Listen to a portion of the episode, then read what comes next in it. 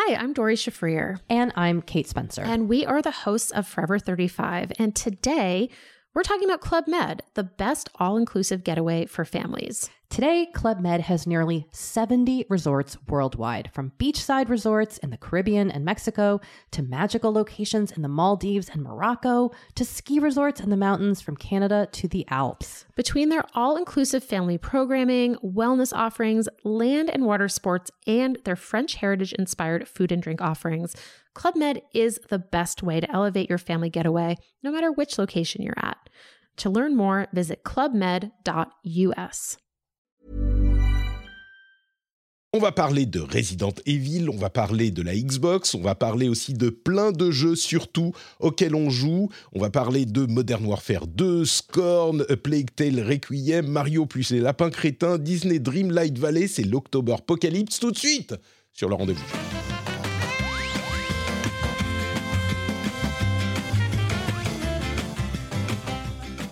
Bonjour à tous et bienvenue sur le rendez-vous jeu numéro 265. Nous sommes en octobre 2022. Je suis Patrick Béja et j'ai l'immense plaisir de recevoir une nouvelle fois, comme tous les mois, Priscilla Trinity Poirel. Comment vas-tu, Priscilla? J'ai pas Eh ben, l'habitude va de t'appeler. Priscilla. Ouais, je vois. je sens que tu, tu bugs un peu hein, quand tu ouais. le dis. hein. je, vais- je reçois. Bon, on va dire Trinity. Salut. Comment vas-tu? Bah écoute, euh, écoute, ça va bien. Euh, ravi de, de vous retrouver euh, pour euh, cette October Apocalypse, c'est comme ça que tu October l'appelles Apocalypse, ouais. on- October on- on Apocalypse.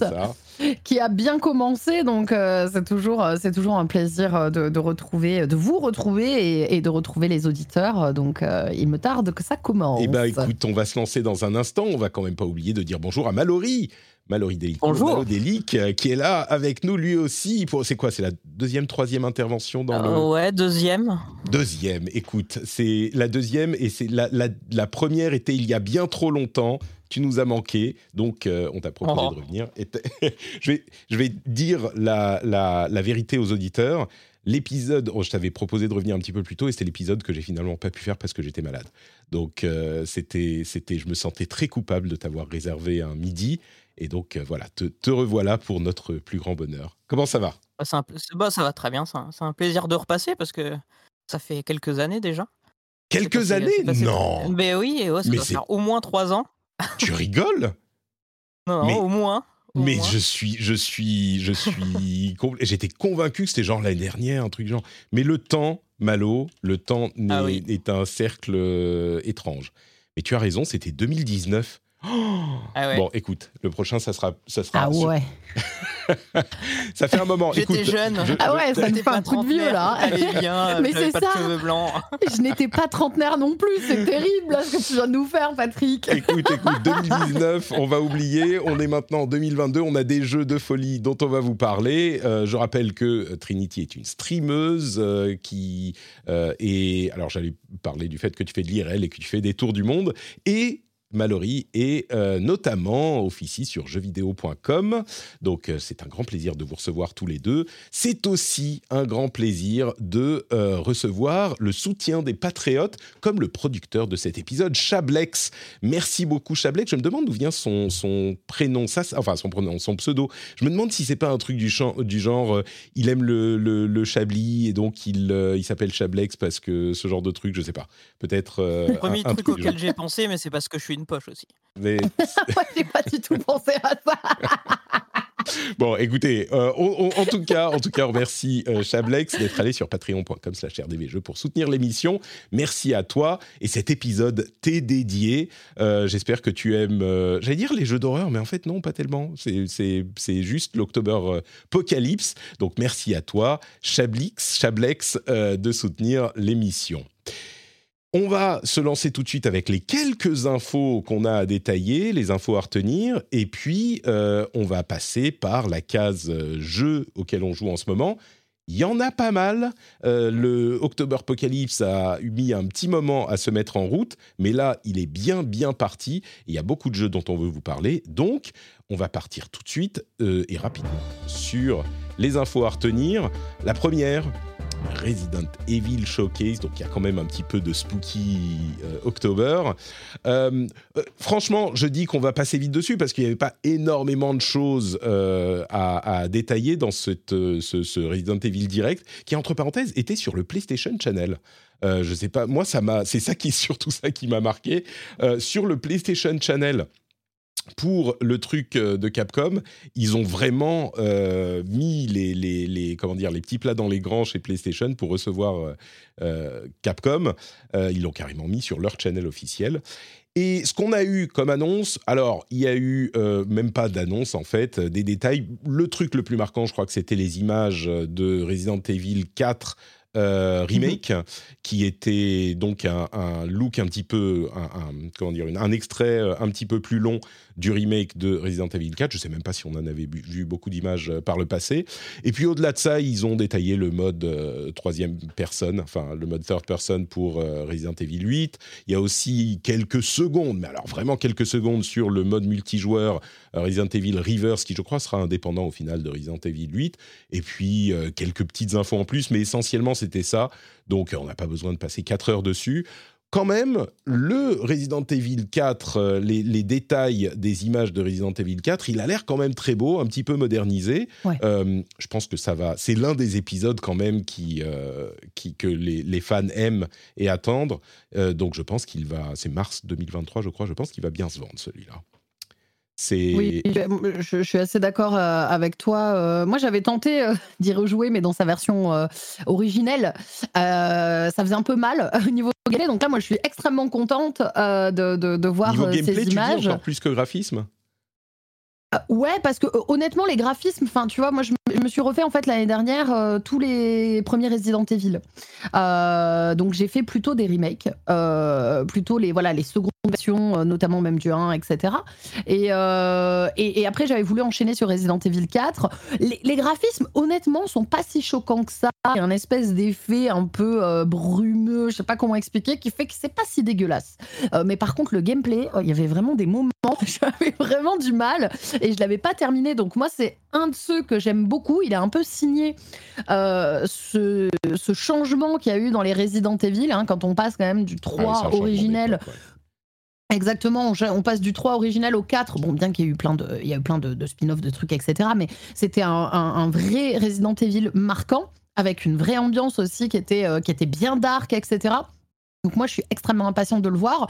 Je fais partie de la team qui apprécie énormément les remakes quand ils sont bien faits.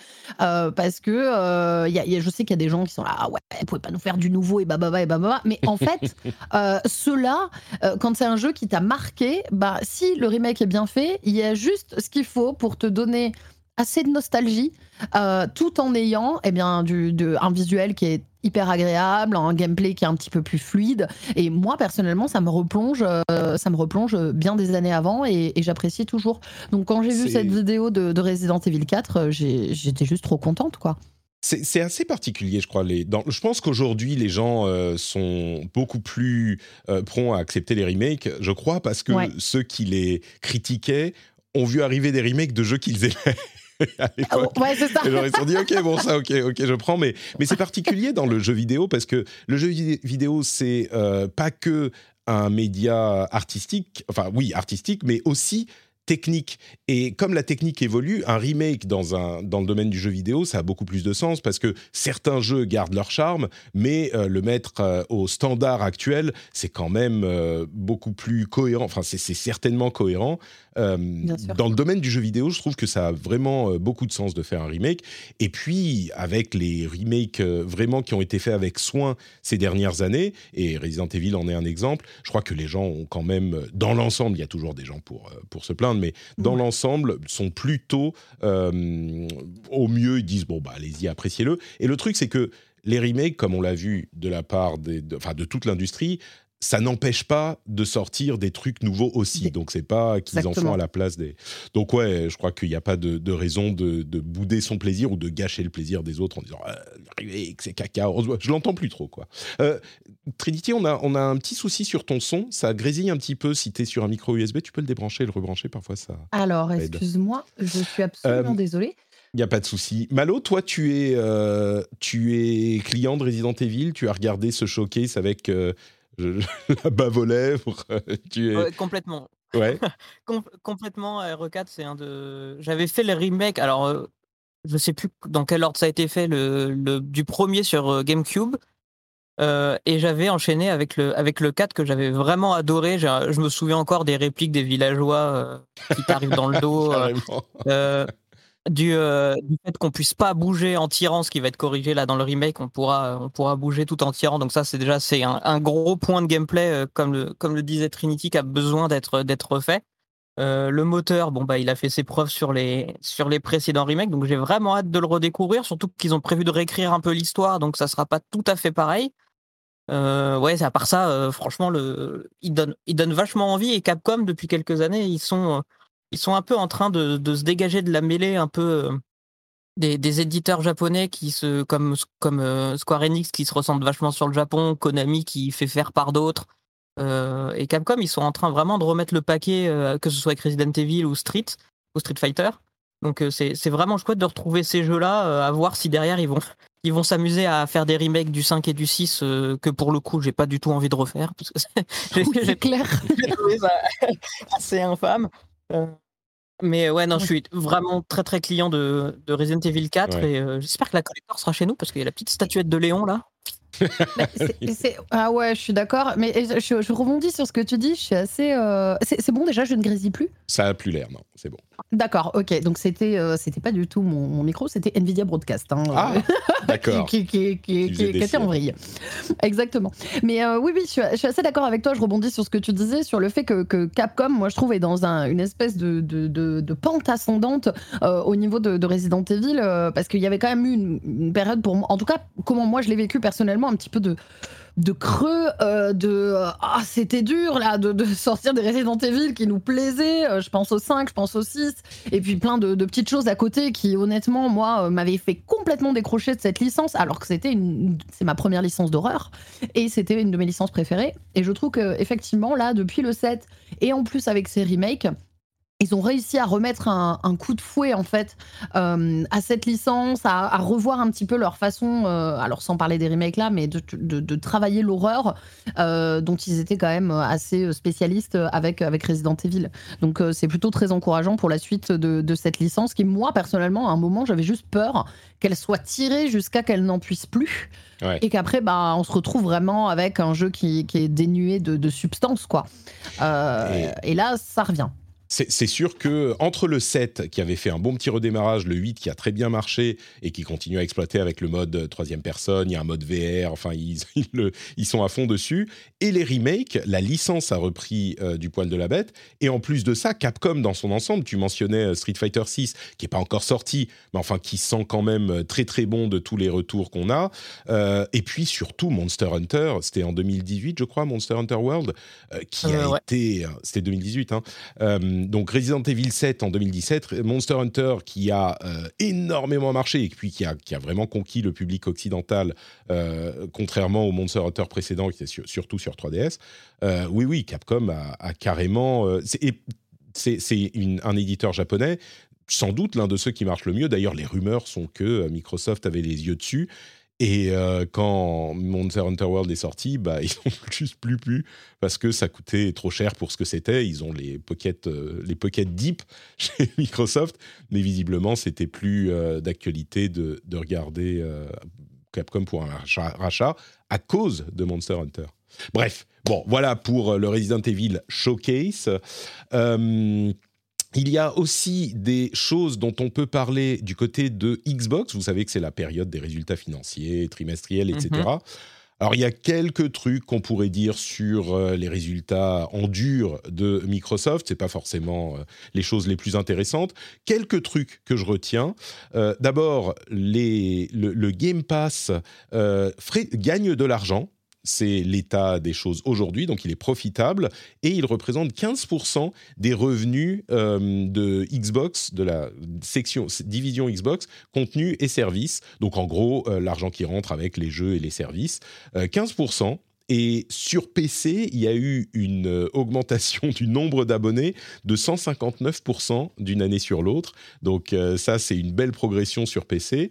Un autre truc intéressant, c'est que les acheteurs de Xbox Series S sont à 50% des nouveaux joueurs Xbox. Euh, ça, c'est aussi euh, assez intéressant. Ça veut dire que, bah, alors peut-être que des gens qui pouvaient pas avoir d'autres consoles se sont reportés sur une Xbox, alors qu'ils n'étaient pas dans cet univers avant. Mais c'est des choses qui ont, euh, qui bénéficient forcément à, Microsoft. Et puis, une autre chose, c'est qu'il risque. Phil Spencer a commencé, il a donné une interview à. C'était qui C'était The Verge Je ne sais plus. il a donné une interview dans laquelle il disait vous vous souvenez, il y a quelques semaines, il disait Ah, mais regardez, Sony, c'est le Wall Street Journal, merci Cassim. Euh, euh, oui, il parle qu'aux gens importants. Qu'est-ce qu'il va aller parler à The Verge, un petit site qui, fait des reviews de, matériel euh, informatique Enfin, voyons. Euh, il disait Oh, regardez Sony, ils sont en train d'augmenter le prix de leur console. Nous, on ne fera pas ça. Et bien là, il change un peu de ton. tout à coup, c'est Oui, peut-être qu'à un moment, on va devoir monter le prix des consoles et des services. ça, ça, on ne peut pas durer éternellement sans les monter. Donc, si vous voulez une Xbox, achetez-la maintenant. Euh, peut-être que ça va monter de prix et le Game Pass risque de monter de prix aussi. À noter sur les questions des tarifs. Euh, le, Game Pass, alors je ne sais plus où j'avais euh, pris les, chiffres, c'était dans le papier de Game Cult.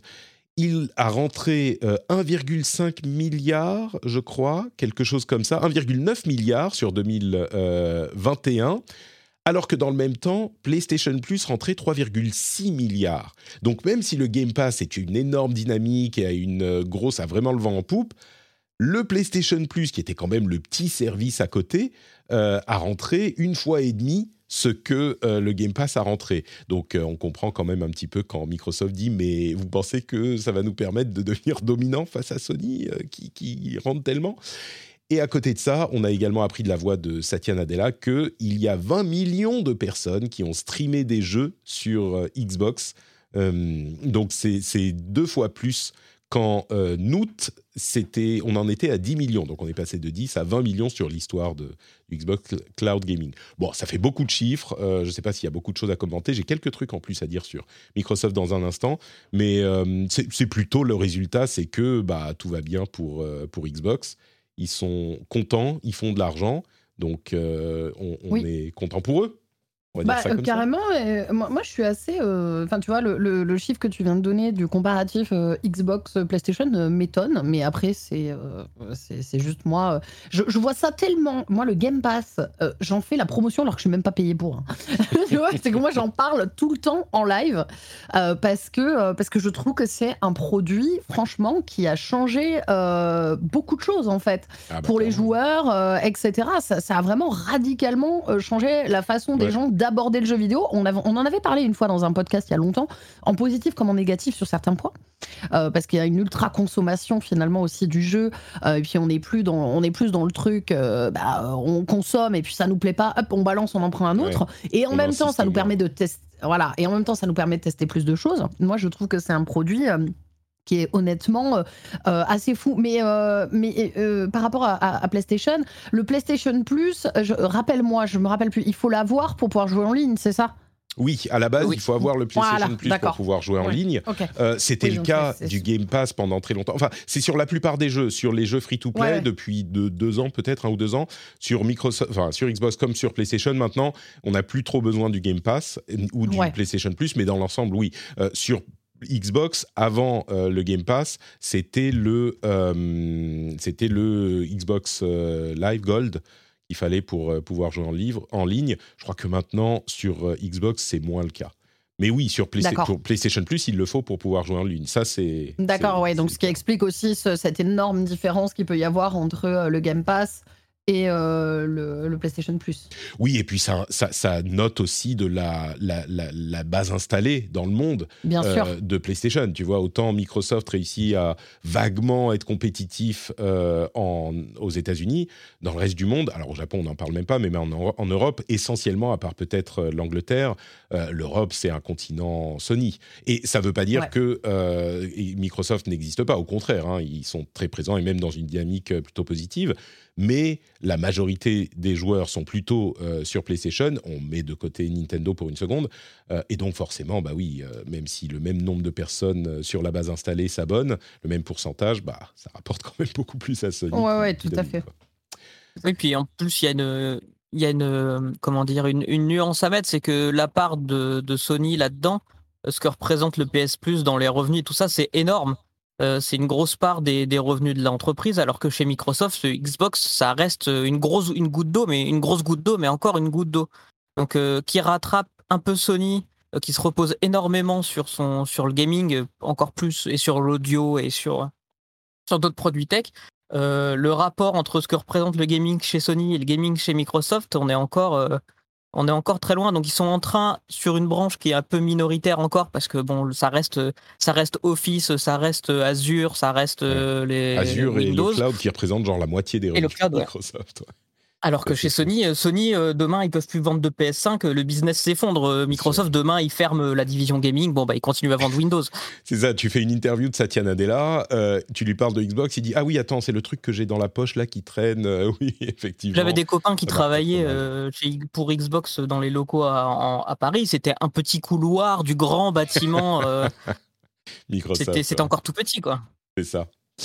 Euh, donc voilà pour les, chiffres qu'on retient euh, et les infos qu'on retient. Il y, a deux petites choses en plus que je veux dire sur Xbox. Euh, d'abord, pas des rumeurs, mais des bruits de couloir qui laissent entendre que la Xbox Series S qui se vend tellement bien en fait, elle handicape un petit peu les développeurs parce que sa puissance étant limitée, euh, eh ben, elle les contraint euh, dans le développement de leur, de leur, jeu. Et c'est pas tellement le processeur ou ce genre de choses, c'est vraiment la RAM. Euh, la console n'a pas assez de RAM, et donc pour faire des jeux qui soient compatibles Xbox Series S et Xbox Series X à la fois, et en général pour les, toutes les machines, bah, ils doivent se caler aussi sur la Series S, et ça les handicaperait. Il y a eu quelques, quelques témoignages, genre des tweets qui ont été effacés, ce genre de choses. mais ça serait vraiment la, la quantité de RAM qui est trop limitée sur Xbox Series S. Euh, à voir si on a plus d'infos. Généralement, quand c'est le cas, ce genre de truc, euh, c'est pas juste une euh, série de, d'infos qui qui sort une fois, mais ça s'étend sur un an, deux ans, on finit par en entendre parler, et puis on finit par savoir que effectivement la série S pourrait potentiellement être un, un petit peu handicapante pour les développeurs. Et puis au-delà de ça, on a eu euh, des trailers pour Redfall, qui a l'air vraiment très cool. Il sort l'année prochaine, si je ne me trompe pas, juste avant le printemps.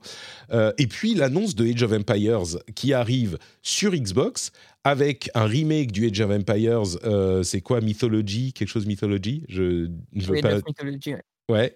Euh, et ils ont aussi annoncé une version euh, mobile, mais surtout, donc, ils vont arriver sur console, à voir comment ils vont adapter l'interface. Ça, c'est déjà fait, hein, des, des, RTS adaptés sur console. Donc, c'est très cool. Euh, ils, ils, vont les sortir, ils vont arriver aussi en, en 2023. Mais on est quand même à un stade du, de la vie de la série X et de la série S où je crois qu'on est en droit de se ah, bah, de se demander, mais de s'interroger sur ce que fait Microsoft avec ses développeurs, parce que de tous les développeurs qu'ils ont achetés, et Dieu sait qu'ils sont nombreux, bah on voit toujours pas grand-chose, quoi.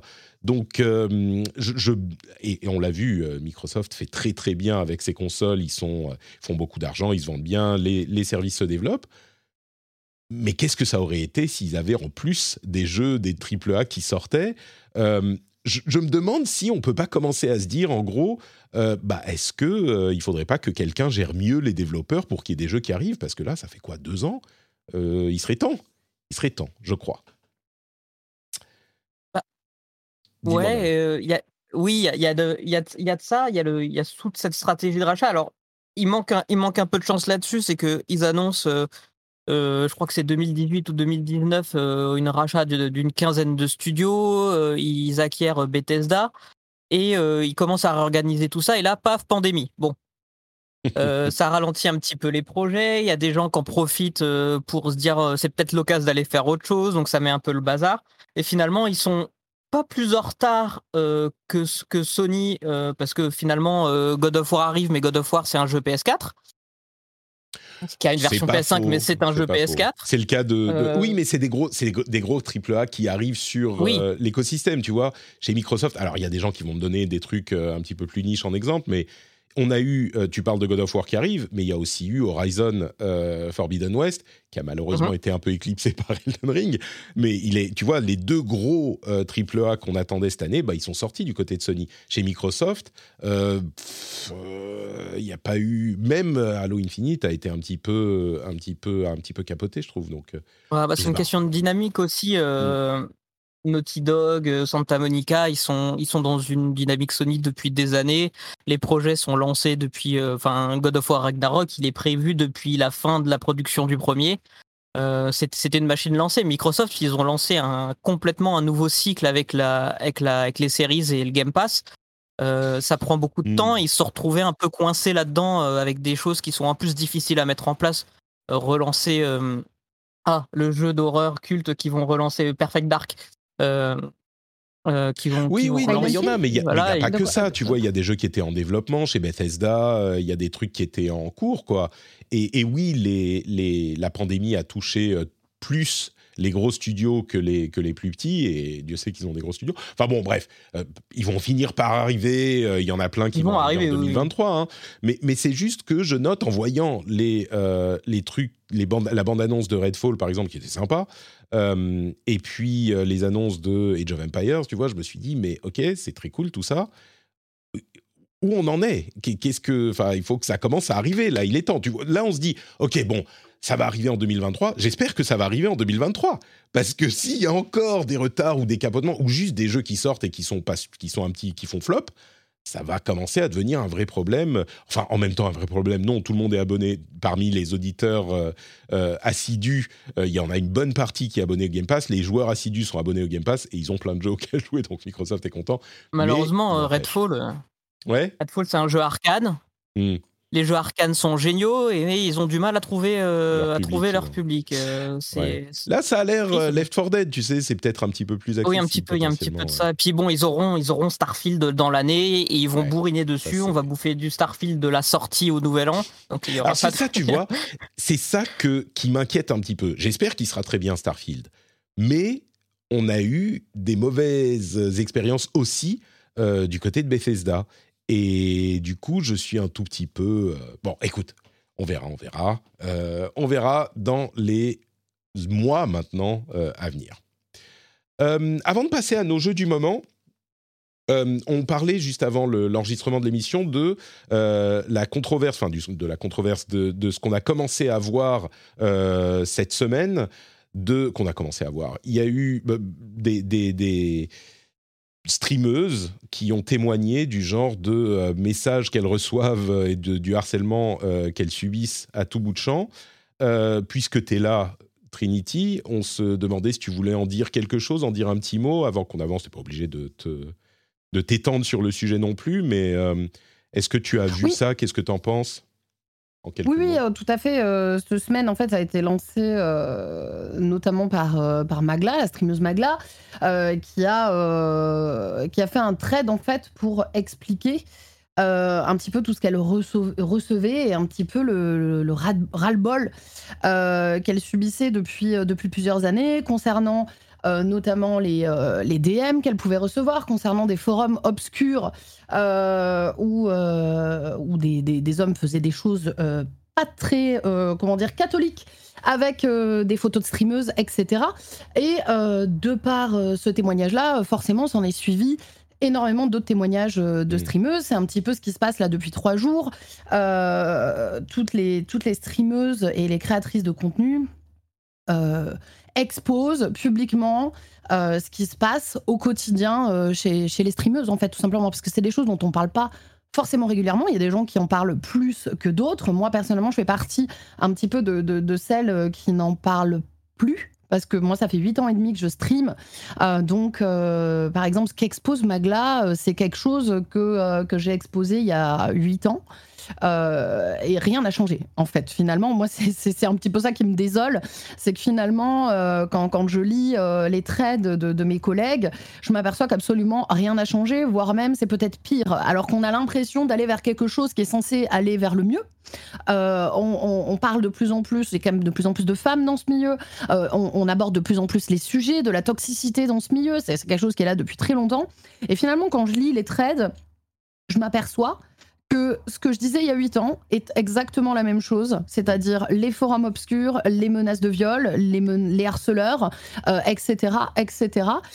donc là, c'est en train de, faire grand bruit en espérant que, cette fois-ci, ça puisse surtout faire bouger les choses. Alors, moi, je pars du principe que les gens qui vont lire ça, euh, bon, soit il y a des gens qui sont euh, dans, cet esprit-là et ça les fera absolument pas réagir, soit juste au moins ça va faire prendre conscience à ceux qui sont en face euh, que non, être une femme sur Internet n'est pas facile, comme beaucoup veulent le faire entendre. Ce n'est pas euh, simple, euh, parce qu'on met souvent en avant le fait que euh, être une femme attire plus facilement l'œil sur nous, donc du coup nous facilite et nous, fait nous, ouvre des portes. mais je pense que beaucoup oublient de dire tout ce qu'il y a, tout ce qu'il y a derrière.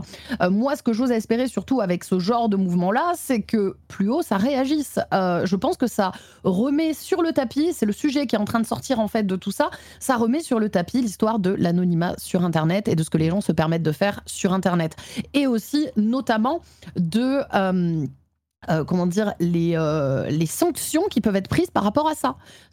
pour mon expérience personnelle, je ne vais pas euh, rentrer dans les détails, sinon on en a pour 10 000 ans, mais moi, moi j'ai quand même été harcelée pendant trois ans par, par un homme, au tout début que j'étais streameuse, avec des appels tous les jours, des dizaines, des, des, des, centaines de milliers de mails que j'ai encore enregistrés dans mon PC si un jour j'ai la force d'aller porter plainte, etc., etc. Ça a duré trois ans, je suis allée voir la police, etc. Et on m'a largement largement dissuadé en fait de le faire, ou alors en tout cas on, m'a demandé des choses qui étaient pour moi euh, impensable. C'est-à-dire qu'on demande par exemple à une personne victime de harcèlement sur Internet euh, de faire elle-même un dossier où il y a des milliers de pièces à conviction. Et on lui dit maintenant, une fois que vous aurez fait tous les screens de ça euh, et que vous nous aurez fait un dossier, vous nous l'amenez. Euh, mais quand on est dans une situation par exemple de harcèlement en ligne, on n'est on pas du tout dans, dans, la capacité mentale, en tout cas moi je ne l'étais pas, de préparer un dossier, à relire absolument tous les messages qu'on vous a envoyés pour ensuite aller les, les amener à la police. Donc ça c'est un exemple parmi tant d'autres.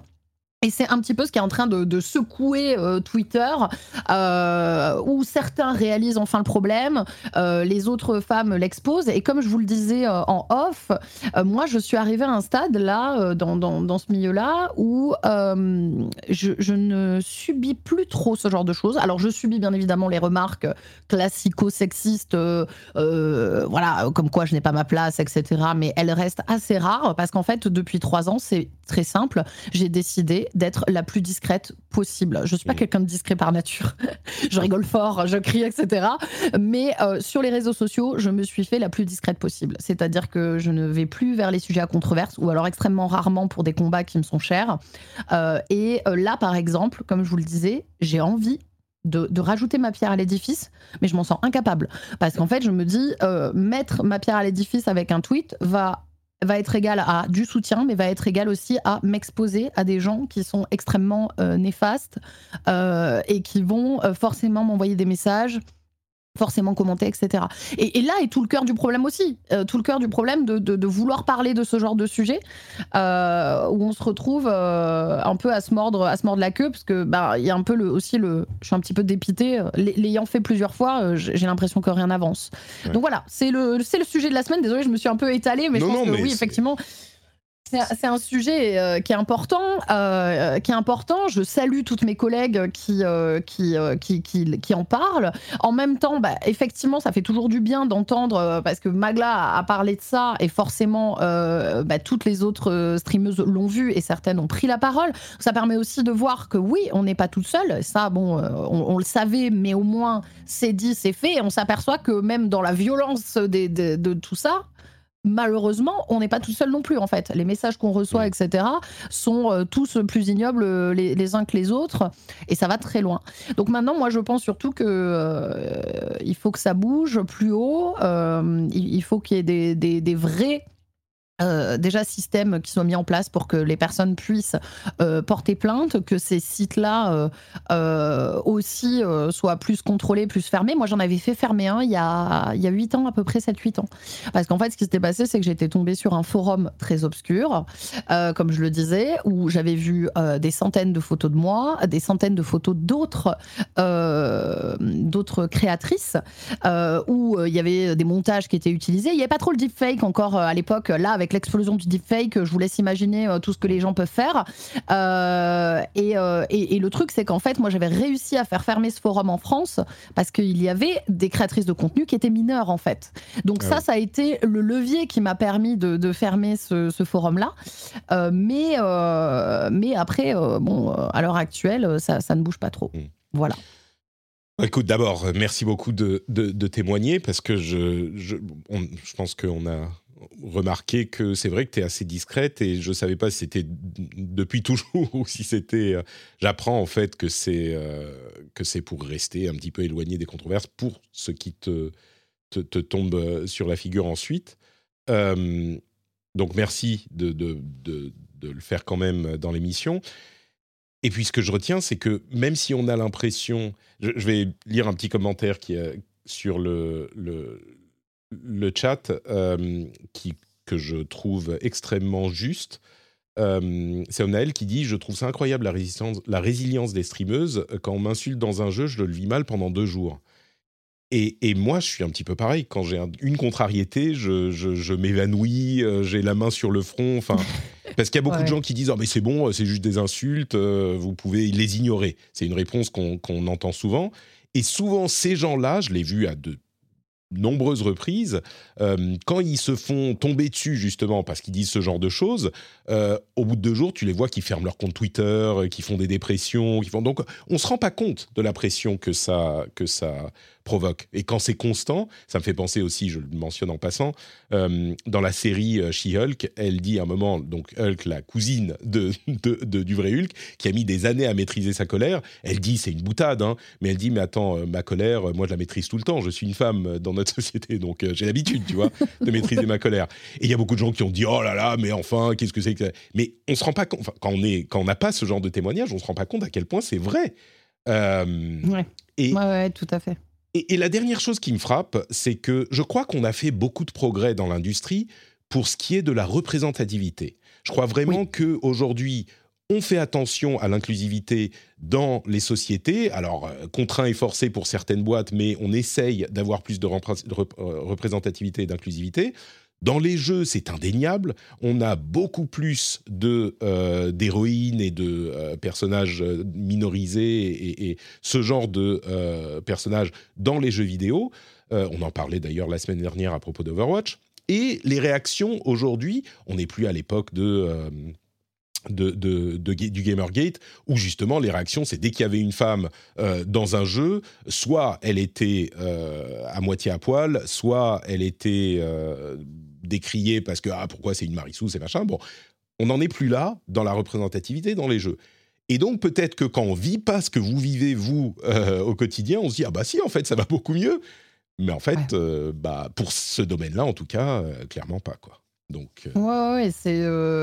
Bah oui, pour ce domaine-là. En fait, ce, qui, ce qui, est triste, en tout cas moi, comment je le perçois, comme je disais, je me suis mise en retrait parce que au bout, ça fait huit ans et demi euh, comme je le dis, que je stream, ça fait à peu près trois ans que j'ai pris la décision nette et ferme, en fait, de, euh, de me faire discrète. Mais c'est terrible parce que du coup, ce, que tu dis en filigrane, c'est euh, bah ils, t'ont forcé à, je vais le dire durement, mais ils t'ont forcé à taire quoi finalement. Bah, en fait, euh, oui, oui, oui. Alors, c'est euh, horrible, c'est un résultat de cette pression et c'est, enfin moi je trouve ça, tu vois, vu de l'extérieur, euh, terrifiant quoi. Bah, oh, ouais, ouais, c'est. Bah, après, ça va aussi avec l'évolution, pas que envers les femmes, ça va avec l'évolution, je trouve, ces dernières années des réseaux sociaux où ça devient mm. plus compliqué d'avoir d'avoir un avis sans pour autant que la terre entière nous tombe dessus. Il y a que certains sujets sur lesquels je reste campée sur mes positions du type la protection des animaux. Là, je suis prête à tanker la terre entière et je ne tressaillerai pas. mais euh, mais, effectivement, comme tu le disais, euh, euh, c'est tellement, à un moment, c'est tellement quotidien. Et, et, et, puis, c'est banalisé. Nous-mêmes, on se le banalise par rapport à nous-mêmes. Le fait que, tu vois, maintenant, pour nous, c'est normal que au moins une fois par live, il y, a un mec qui arrive pour, pour, pour nous insulter ou nous demander de montrer nos seins, c'est presque, tu vois, ça, c'est la normalité. Bon, hein, voilà, c'est le niveau zéro et ça ne choque presque même plus personne, en fait, que ça arrive.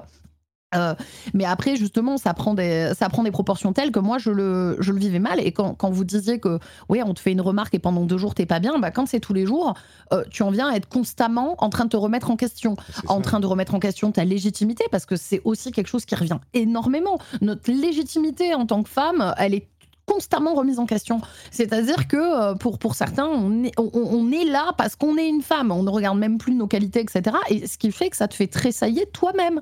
Et moi, je me suis jamais portée aussi bien que depuis que je me fais discrète. Alors je sais que quelqu'un le, le relevait dans le chat, c'est potentiellement, ça va potentiellement un peu réduire mon pourcentage de croissance euh, et, d'exposition, mais ça me va très bien.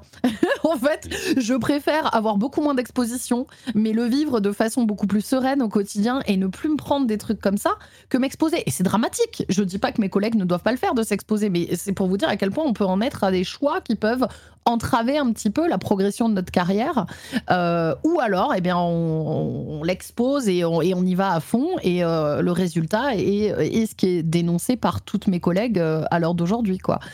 Donc, donc voilà, on va voir comment tout ça va évoluer.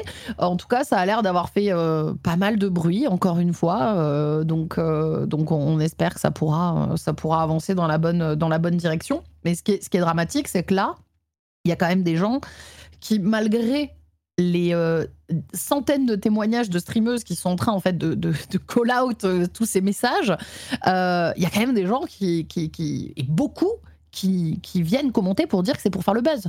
Qu'on veut faire le buzz avec ça. Et, et, en fait, c'est un peu le serpent qui se mord la queue. C'est-à-dire qu'on peut, on peut jamais faire ça légitimement aux, yeux de certains. quoi. C'est assez. et heureusement, et moi je le dis régulièrement parce que j'ai pas envie d'être non plus dans une c'est pour ça que j'en parle pas publiquement euh, trop, parce que moi, j'ai pas envie d'être dans une démarche de, fracasser la tête à tout le monde, parce que je, remercie aussi tous les gens qui sont respectueux et hyper sains sur ma chaîne tous les jours et qui me soutiennent depuis 8 ans et demi.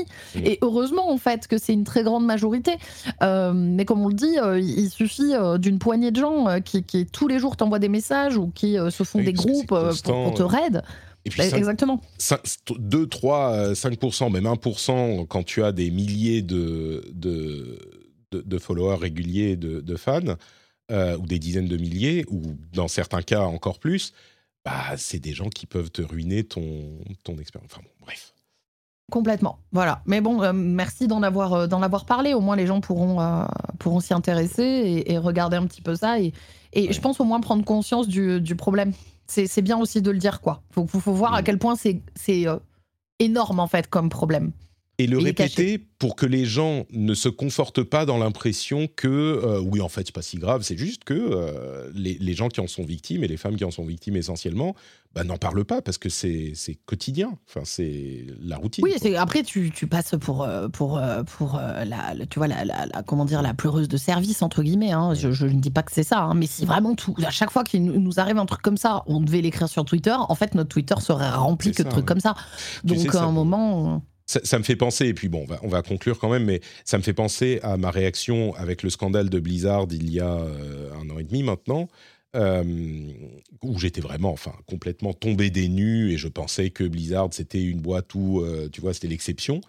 et je me suis retourné, je suis allé parler aux femmes qui étaient en contact avec Blizzard, qui avaient bossé chez Blizzard, etc. Et elles me disaient, bah, bah oui, mais si, mais on savait, nous, on savait toutes, tu vois. et c'était juste et, vraiment, moi, j'étais, je me suis senti hyper coupable, hyper responsable. Mais le, vrai choc, en fait, c'est que pour les femmes qui en étaient victimes, encore une fois, essentiellement des femmes, euh, c'était.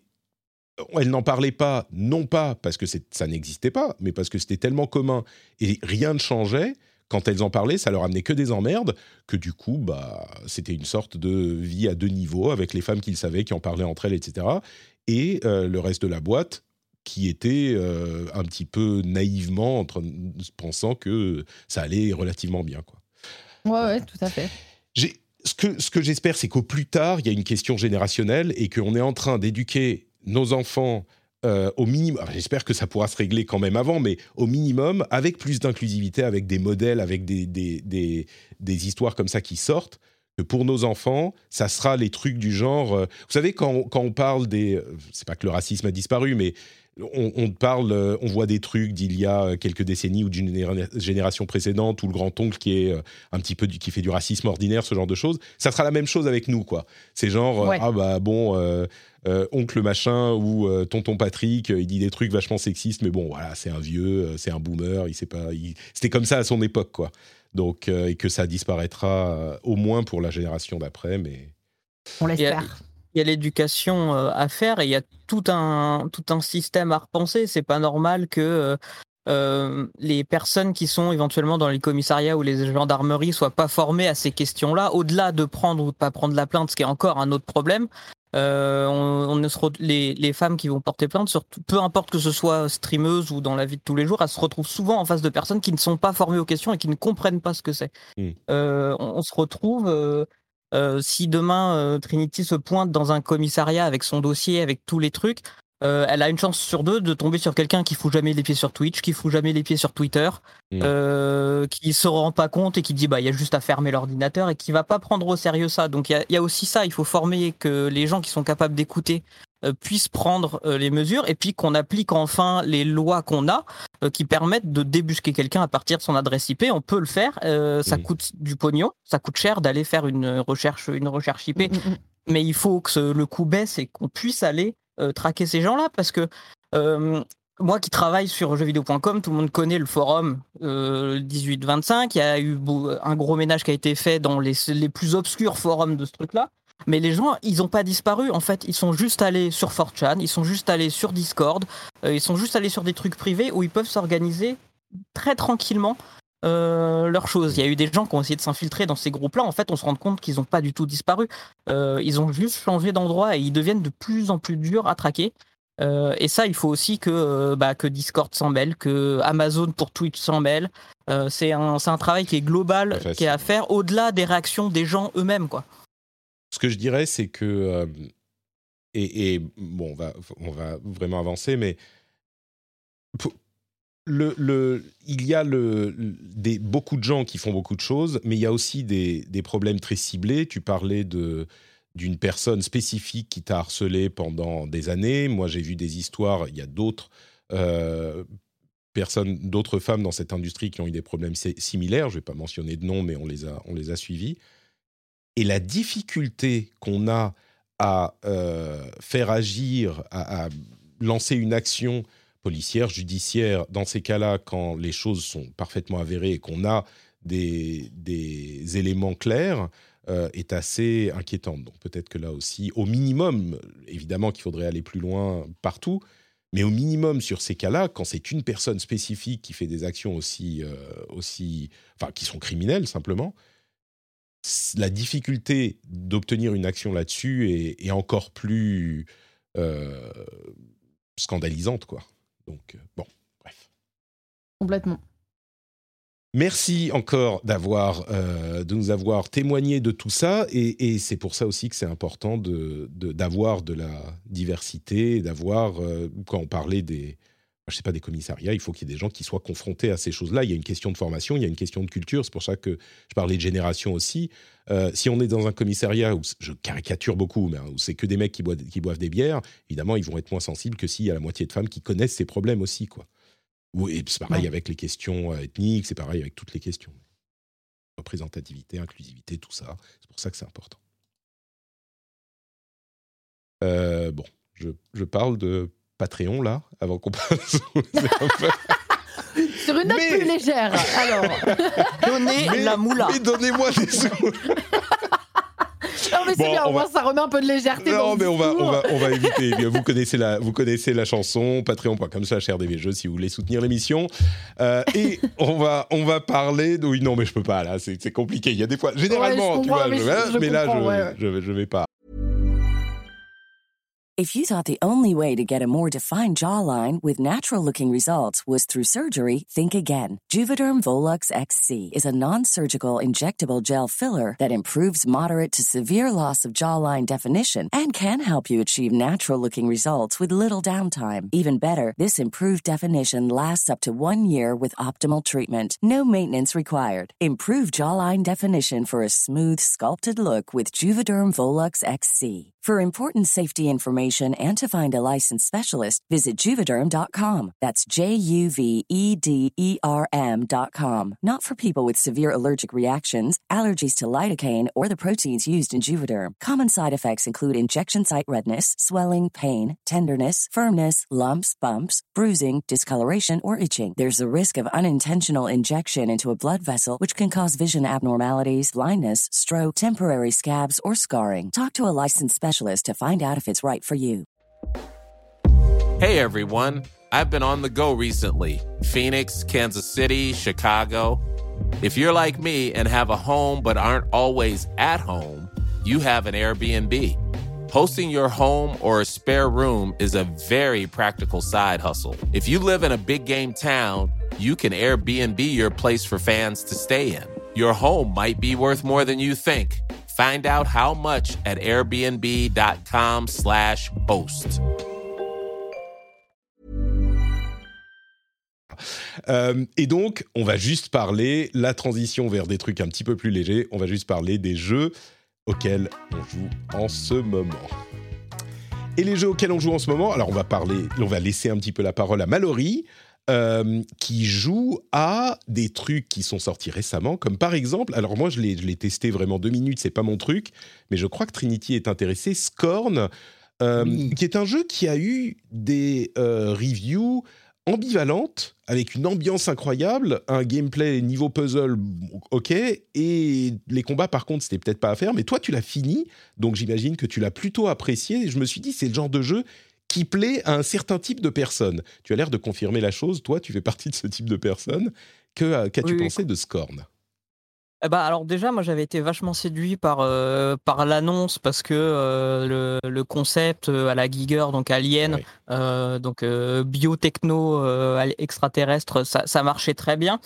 Euh, J'ai été aussi surpris à la sortie de voir qu'on n'était pas dans un euh, survival horror euh, classique euh, qui pourrait ressembler à Isolation ou euh, à un jeu d'action un peu horrifique type Dead Space. On est plus dans un walking simulator finalement avec des puzzles où on va vraiment profiter de l'ambiance. C'est vraiment dégueulasse. Euh, Il y, a des- il y, a des- il y a des trucs vraiment immondes, ça splotche, euh, il y a des, il y a des bruits partout, horribles. Tu- Voilà, tu, il y a disais le. technologie, euh, genre euh, biomécanique, machin, quand tu mets les doigts dans les machines, rien que ça, c'est... Rien que ça, tu vois, moi, ça m'a... Euh, J'ai lâché ma Ah ouais, y.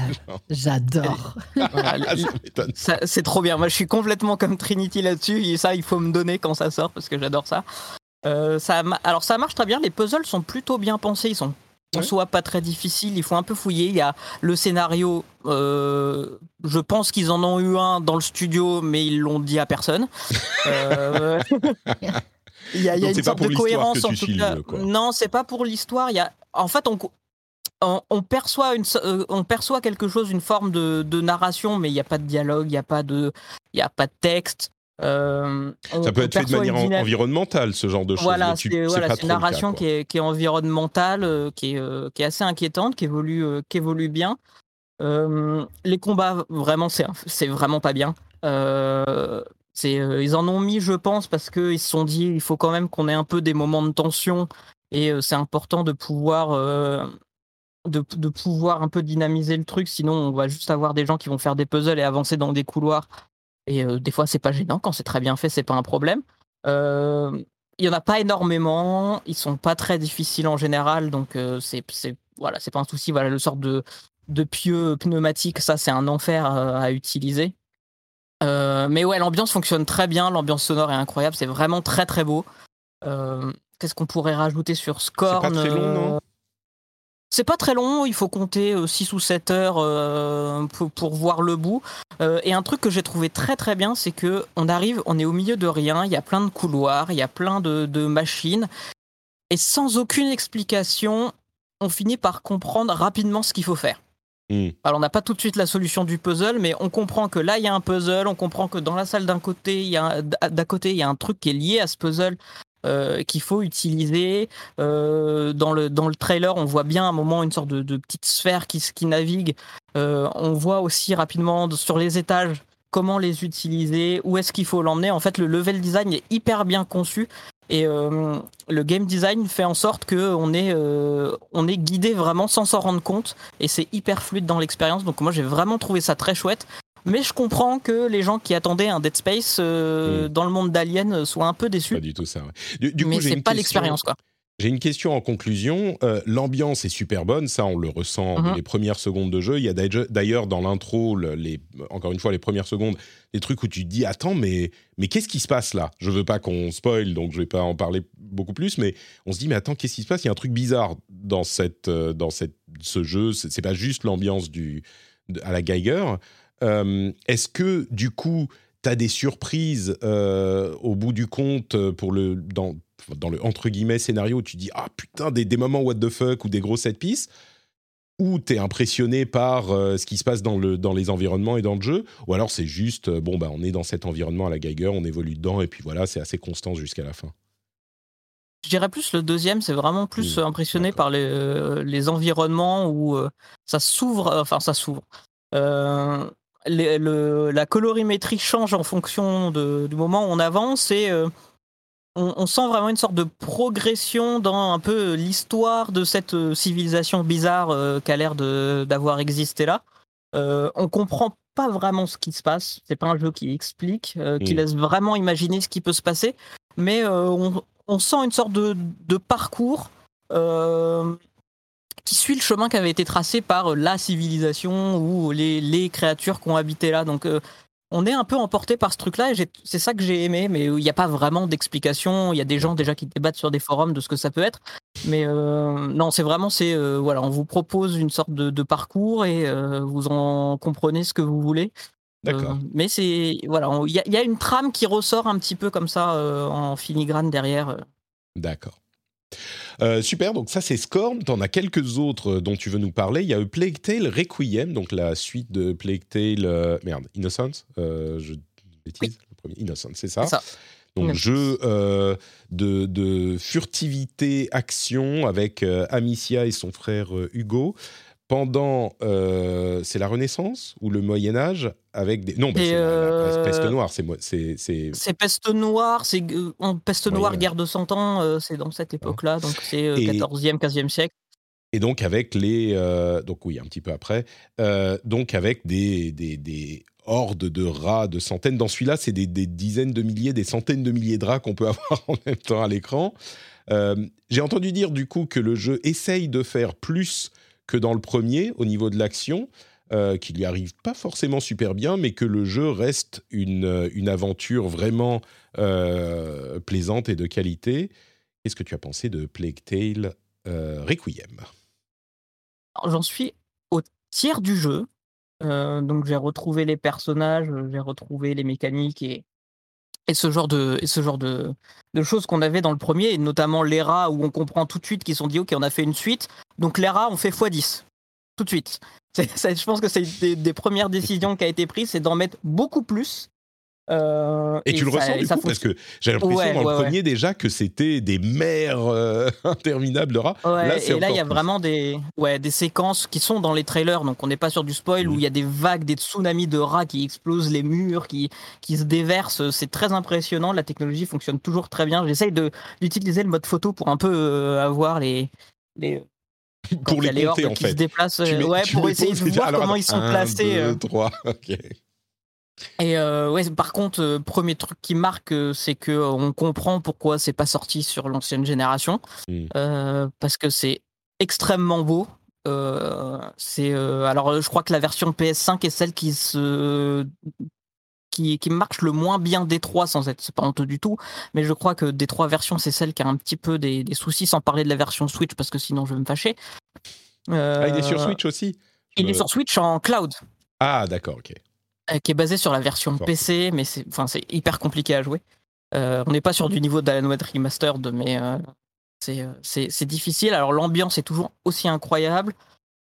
effectivement, le jeu essaye d'être un peu plus action, sans vraiment changer ses mécaniques du coup d'infiltration. Et quand l'infiltration plante, euh, je trouve pas que l'action soit soit euh, soit terrible, euh, mais les environnements, la narration justement de ces qui est proposée par ces environnements fonctionne très bien. L'IA est toujours un petit peu un peu neuneux, mais bon, il faut qu'elle soit un petit peu neuneux, sinon c'est impossible dans les jeux. Ça, il faut aussi le, le rappeler. Quand on fait des jeux d'infiltration, il faut une IA qui est un petit peu débile parce que si elle est trop intelligente, eh ben, il n'y a plus de jeu. Qu'est-ce qu'on a d'autre? L'ambiance, le, la tension qu'il y a dans la narration entre euh, les frères, entre ce qui se passe à l'échelle plus globale, entre, enfin, entre Amicia et Hugo, à l'échelle plus globale, toute l'histoire de la macula, donc le pouvoir des rats, euh, l'invasion de ces rats, euh, la quête pour les deux, c'est un peu plus intime, alors que l'environnement est beaucoup plus grand, donc il raconte quelque chose de, je trouve, pour l'instant, en tout cas dans le premier trait, tiers, de beaucoup plus proche du duo euh, que l'était le premier, qui était vraiment, on sentait une sorte d'espèce de complot énorme, où ils étaient en danger euh, par l'extérieur. Là, c'est vraiment centré sur eux euh, et sur la mère aussi d'Amicia et Hugo, sur l'alchimie, etc. Et je trouve que c'est intéressant, c'est très intéressant à jouer, c'est très beau, c'est un vrai bon jeu. Euh, alors j'ai vu, euh, j'ai vu tout dans les critiques. J'ai vu des gens qui ont mis euh, la note moyenne pile. J'ai vu des gens qui ont mis des notes extrêmement élevées. Je pense que si, si, moi, pour l'instant, sur mon expérience, je devais mettre, je mettrais un beau 16, tu vois, un beau 16 sur 20, voilà, sur, sur le ressenti de l'expérience. Mais par contre, c'est très agréable à parcourir. c'est le genre de choses qui fonctionne assez bien sur moi parce que quand, quand c'est trop ouvert, j'ai tendance un petit peu à me perdre. Ouais, là, c'est un petit peu euh, l'idée, donc tu suis l'histoire, quoi. Ouais, aller faire plein de choses. Et là, euh, alors il y a le cliché du euh, on ouvre une grande porte, il y a des couvertures partout. donc on comprend qu'on va devoir se battre, mais bon ça c'est un c'est un trope du jeu vidéo. Bien sûr, tu te sens quand tu arrives dans l'arène. Ouais, ok, ouais, on sait que là, là, c'est la gare. Et euh, alors il y a des choses, ils ont ajouté pas mal d'armes, des combinaisons d'armes euh, avec la, alors que ce soit avec la fronde ou avec des pots qu'on peut lancer, on peut combiner pas mal de choses et, euh, et affronter les rats de façon un peu plus variée. Hmm. mais il y, y, a un gros taf qui a été fait sur le sur les animations, sur le la technique, sur les possibilités qui sont données aux joueurs. Ça marche pas toujours très bien, mais elles sont elles sont là. et voilà, c'est un jeu que pour l'instant je prends un grand plaisir à parcourir. Euh, c'est un peu euh, quand on en a marre d'avoir passé 300 heures sur euh, Breath of the Wild, sur Red Dead 2 ou sur n'importe quel autre grand monde ouvert, c'est un jeu très beau qui permet un peu de se dire voilà, je me mets dedans, je me laisse porter, je suis, je suis le, chemin qui est tracé par le jeu, c'est très chouette. Et, euh, et, voilà, il y a plus, euh, on pose, on pose pas le cerveau parce qu'on écoute, on suit le scénario, etc. Mais mais c'est pas la tension du gameplay où tu dois être euh, super tendu, stressé. D'accord, super. Donc Plague Tale Requiem, plutôt un, bon titre et je l'ai pas mentionné, mais Scorn et Plague Tale Requiem sont dans le Game Pass. Enfin, Plague Tale c'est pas surprenant, c'est Asobo qui est très pote avec Microsoft, une une société française d'ailleurs. Donc, euh, donc voilà, A Plague. Si vous voulez, si ça vous a intrigué, et, bon sang, c'est vrai qu'il est beau, euh, c'est dans le Game Pass. Euh, et puis, tu voulais, on, a, on va bientôt avoir un petit moment de, de, plus, plus léger avec Trinity, une fois n'est pas coutume, mais pour introduire, faire un, un pré-moment léger, on a quand même un truc un peu, plus, un peu moins stressant que Scorn ou A Plague c'est euh, Mario et les lapins crétins. Sparks of Hope, euh, sur lequel tu es également. Décidément, c'est vraiment, il y a beaucoup de trucs hein, euh, auxquels jouer en ce moment. Ça n'arrête pas, même s'il y a des jeux qui ont été décalés à 2023, j'ose même pas imaginer ce que ça aurait été s'ils n'avaient pas été décalés. Mais du coup, là encore, c'est une suite, mais une suite dont j'ai cru comprendre qu'elle changeait pas mal les règles du jeu quand même. Je ne sais pas si tu avais joué au premier oui, oui, oui, je l'ai terminé. Alors, je l'avais bien avancé à l'époque de la sortie, donc ça devait être 2017 ou 2018 le premier. Et je l'avais bien avancé. Je l'ai terminé juste avant la sortie de celui-là parce que, comme c'était mon cadeau d'anniversaire, j'avais interdiction de le lancer si j'avais pas terminé celui précédent. D'accord. On comprend. Donc, je me suis dépêché de le terminer. Euh, et je l'attendais beaucoup. Euh, je l'attendais beaucoup parce que déjà, on repartait sur un thème qui était plus proche de Mario Galaxy, qui était mon Mario 3D préféré et qui, je pense, le reste. Euh, et puis, très vite, on a compris que euh, pourquoi ils voulaient pas l'appeler Mario et les lapins crétins 2, parce qu'il y a beaucoup de choses qui changent dans ce jeu-là. Euh, c'est toujours un tactical. alors un tactical léger, hein, on n'est pas sur du XCOM qui te fait rater 6 tirs à 99%, on pas, on n'en est pas à ce niveau de frustration. Mais par contre, il y a une belle dimension tactique et dans celui-là, les cases qui sont habituelles dans les tacticals, c'est-à-dire l'espace dans lequel on peut se déplacer, disparaissent au profit d'une aire de déplacement circulaire hein, et dans laquelle on peut faire à peu près ce qu'on veut. Ça permet par exemple d'emmener un personnage à la limite de son déplacement, d'utiliser un autre personnage pour utiliser le saut et emmener le deuxième personnage beaucoup plus loin et continuer à déplacer le premier parce qu'il est toujours dans sa zone, donc il peut aller chercher un autre couvert derrière. C'est ça, on n'a euh, pas genre euh, dans, ces jeux-là euh, généralement on a genre deux types d'actions et on va se déplacer et puis c'est fini de se déplacer et après on va tirer et puis c'est fini de tirer. Là, tu peux jusqu'à ce que tu aies utilisé ton action offensive de, pour pour tirer, tu peux te déplacer absolument où tu veux et tu peux continuer à te redéplacer ensuite. C'est quand même assez différent de ce qu'on a connu avec le premier et de, ce genre de jeu habituellement quoi. Ouais, et puis ça crée une très belle dynamique dans les combats. Euh, alors qu'ils sont, euh, il y en a qui sont extrêmement faciles, il y en a qui sont vraiment difficiles. Euh, il y a une, nouveauté qui remplace en fait. Y a, y a, dans celui-là, les personnages ne changent pas d'armes. Ils ont toujours les mêmes armes. Par contre, il y a les Sparks qui sont les Lumas croisés avec les lapins crétins.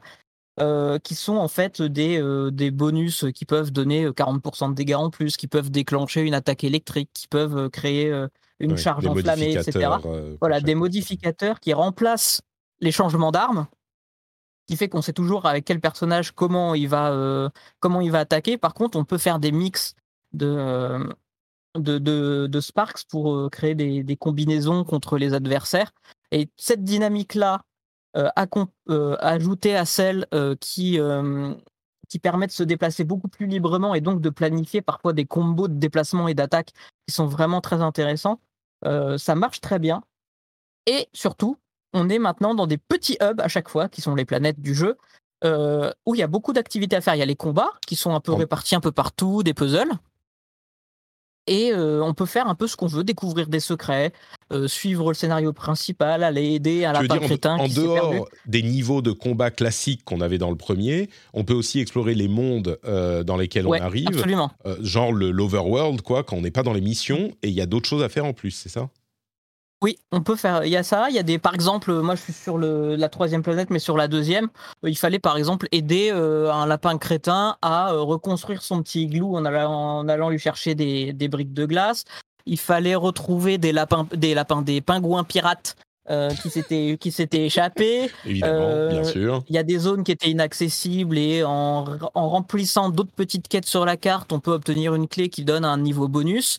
Euh, donc il y a plein de petites choses à faire et on prend vraiment plaisir à, parcourir les petites planètes et à se dire bon bah là je vais aller accomplir cette mission secondaire, là là je vais faire ce petit défi, euh, puis après je vais rattaquer la mission principale. Donc il y a de l'exploration en plus euh, des, des combats. Alors que dans le premier finalement on avait une zone de combat, une petite aire où on avançait, on découvrait un coffre, on trouvait une statue, puis on enchaînait sur un autre combat tout de suite. Là on est vraiment c'est tout est plus souple, plus dynamique et c'est vraiment une franche réussite. Et je, suis, bien content que, c'est, que ce jeu-là soit sorti parce qu'on se souvient. Alors, je sais pas si vous vous souvenez, mais quand ils avaient annoncé le premier, que Miyamoto était venu sur scène avec, les, avec le, pistolet qu'il y avait David Soyani, qui est le directeur du studio Ubisoft Italie, qui, qui était en larmes de mmh. voir Miyamoto sur scène annoncer son jeu. Et très content que ça ait marché et qu'ils aient pu faire une suite.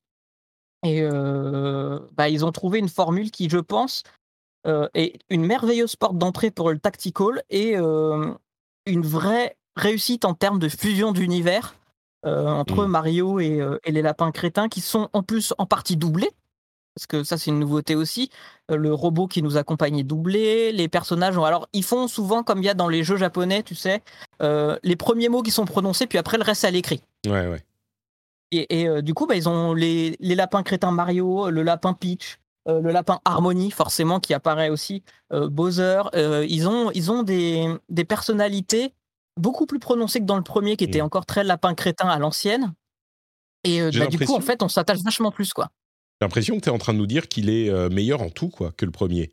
Ah, je, je, le, je, le, pense meilleur en tout. Il est peut-être un peu moins. je pense que les gens qui étaient très fans de Tactical et qui ont été comment dire, agréablement surpris par le premier, pourrait se dire que celui-là est devenu peut-être un peu léger. Mm. mais je pense qu'il se trompe.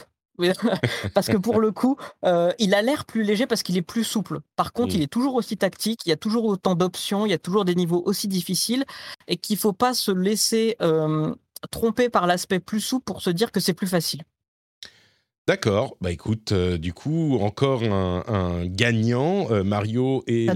Crétin, Sparks of Hope. Oui, ça, effectivement, si seulement j'avais un peu plus de temps.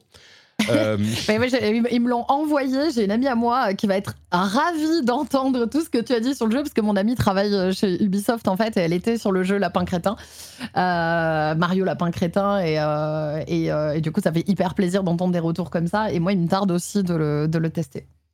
Et ce sera, je pense, mon dernier jeu avant, euh, euh, avant je sais pas quand, parce que il y a des choses qui sont pas possibles. J'ai Persona 5 à faire sur Switch, j'ai Nier Automata à faire sur Switch. Donc, puis des, bons, a- des bons gros morceaux en plus. hein. Voilà. Oui. euh, bon, euh, dès novembre, euh, il y a euh, God of War, mais moi, ce que j'attends surtout en novembre, c'est Pokémon, parce que je suis un gros Yankee Pokémon et que malgré tout, je écoute, les achète tout trucs, le temps et je les ponce. Euh, et puis le 2, Ouais. alors le 2 décembre, je sais pas si vous avez vu. Après, je laisse la parole à Trinity évidemment Oh, parce qu'elle a t'inquiète tous ces jeux à prononcer. Euh, J'en ai Ah, qu'un seul, moi, ah, ça va. Ah, bon, le, le 2 décembre, il y a Marvel Midnight Sun, donc le tactical de Ouais. Firaxis qui sort. Il y a Need for Speed Unbound et il y a The Callisto Protocol. Ça, c'est le 2 décembre. Oui, Callisto Protocol. Callisto Comment on fait non, mais euh, même, même sans parler de ça, tu parles de, de Persona 5 Royal qui est arrivé du coup euh, sur euh, des nouvelles plateformes, y compris le Game Pass, encore lui, Oui. euh, Persona 5. Enfin, c'est c'est marrant parce que c'est une bonne porte d'entrée dans le JRPG parce qu'il est vraiment très très bon. Mais c'est un JRPG, as JRPG, quoi. C'est vraiment. euh, tu- il faut genre 10 heures avant d'avoir toutes les, les capacités euh, que tu. pour, pour jouer normalement ça, c'est des, des combien euh, royal, ça doit être 100 heures de, de jeu. Mais si vous voulez découvrir euh, les JRPG, c'est une super, euh, enfin un super euh, titre dans cette catégorie. C'est parmi les meilleurs, quoi. C'était mon premier Persona. J'avais jamais joué à Mm. Persona ni à Shin Megami Tensei. Euh, je l'ai acheté en même temps que Final Fantasy VII Remake, qui était sorti à peu près en même temps euh, que euh, la version royale. J'ai lancé les deux et finalement, je n'ai joué qu'à Persona pendant trois mois. Je peux le comprendre. Voilà. Pour, les, pour les gens qui n'ont pas d'enfants, je peux comprendre. Oui. C'est un, un avantage certain. Euh, Absolu. Absolu. Du coup, Trinity, pardon, le t'allais dire quelque chose sur les sorties du, du 2 décembre ou tu enchaînes direct sur Non, euh, je disais juste que j'attendais Callisto euh, Protocol comme une malade. Euh, Je peux mais que du coup, le, le jeu dont je vais vous parler n'a aucun rapport pour une fois avec un jeu de type Scorn ou Callisto Protocol. Mais oui, qu'est-ce qui se Euh, passe? donc- Qu'est-ce qui t'arrive? Euh, Eh ben, écoutez, je ne sais pas ce qui m'arrive, euh, puisque en ce moment, euh, eh bien, je suis tombée accro, mais vraiment, euh, de Disney Dreamlight Valley. Donc, rien à voir avec euh, les effusions de sang habituelles. Euh, mais euh, honnêtement, je, je- je- je- joue à ce jeu et je suis complètement accro. Alors, Disney Dreamlight Valley, euh, c'est un jeu forcément Disney, hein, comme le nom euh, l'indique, qui est sorti en accès anticipé en septembre et qui devrait sortir dans sa version complète euh, courant 2023. Euh, pour vous expliquer, alors pour faire très simple, c'est Animal Crossing version Disney. Comme ça, Mhm. vous avez un petit peu l'esprit. Le. Mais eux, ils le présentent vraiment comme un, un- un jeu hybride entre simulateur de vie, euh, jeu d'aventure, avec plein de quêtes, de l'exploration et euh, plein d'activités à faire. Euh, tout ça en mettant en scène, en fait, des personnages Disney et Pixar. Alors je sais qu'il y en a qui, peut-être les gens qui ne sont pas du tout accros à Disney vont se dire ah non mais ça m'intéresse pas. Moi personnellement. Je suis pas une immense fan de Disney. J'ai regardé tous les Disney quand j'étais petite, mais je suis pas, euh, je suis pas le, le genre de fille qui, qui chante à tue-tête des Disney euh, chez moi ou avec mes amis, tu vois. Euh, je n'ai rien contre les personnes qui font ça, il y a pas de souci. mais c'est pas du tout mon délire. Et pourtant, et pourtant, euh, eh bien, je trouve ce jeu excellent. Euh, le jeu est, excellent parce que euh, il a toutes ces mécaniques qui sont extrêmement riches, euh, qui font que ils, me font faire des choses que j'aime bien avec des personnages que, que, j'apprécie plutôt pas mal. faut se dire que dans ce jeu, on va effectivement pouvoir suivre des quêtes. Donc on incarne un personnage qu'on va pouvoir customiser à notre façon. Donc spoiler, c'est impossible de faire un personnage moche. Hein. honnêtement, j'ai essayé. Il y, y, a que des voilà, on est vraiment sur des traits. Alors on peut choisir des traits un petit peu plus, euh, un petit peu plus méchants euh, ou euh, ou un peu gentil parce qu'il faut savoir que dans le jeu on va avoir des personnages à la fois euh, sympathiques comme euh, Wally, euh, Vaiana ou encore Rémi et plein d'autres. Mais il y a aussi des personnages un peu les méchants, du jeu. Voilà il y aura de, de la Ursula du Scar etc à, savoir que là il n'y a pas tous les personnages qui sont encore disponibles puisqu'ils en rajoutent au fur et à mesure. Si je ne dis pas de bêtises en automne par exemple on va avoir le segment Toy Story qui va arriver.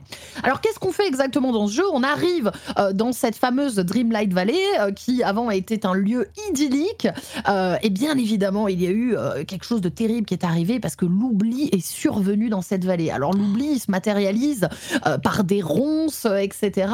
Et donc nous, on va arriver rencontrer Merlin qui va nous expliquer le problème.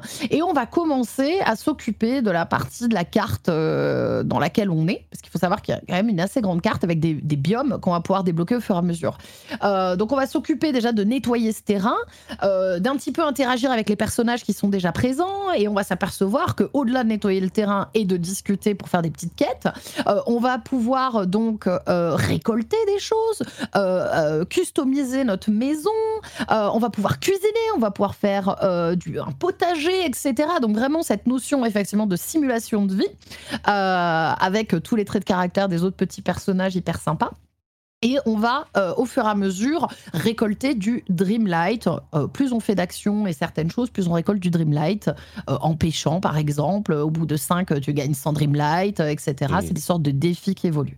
Et avec ces Dreamlight, on va pouvoir accéder au château euh, le fameux château, hein, un jeu Disney sans château, ça n'aurait pas été un vrai jeu Disney. Et euh, ce château va nous ouvrir sur des dizaines de portes euh, qu'on va pouvoir débloquer avec cette espèce de monnaie Dreamlight.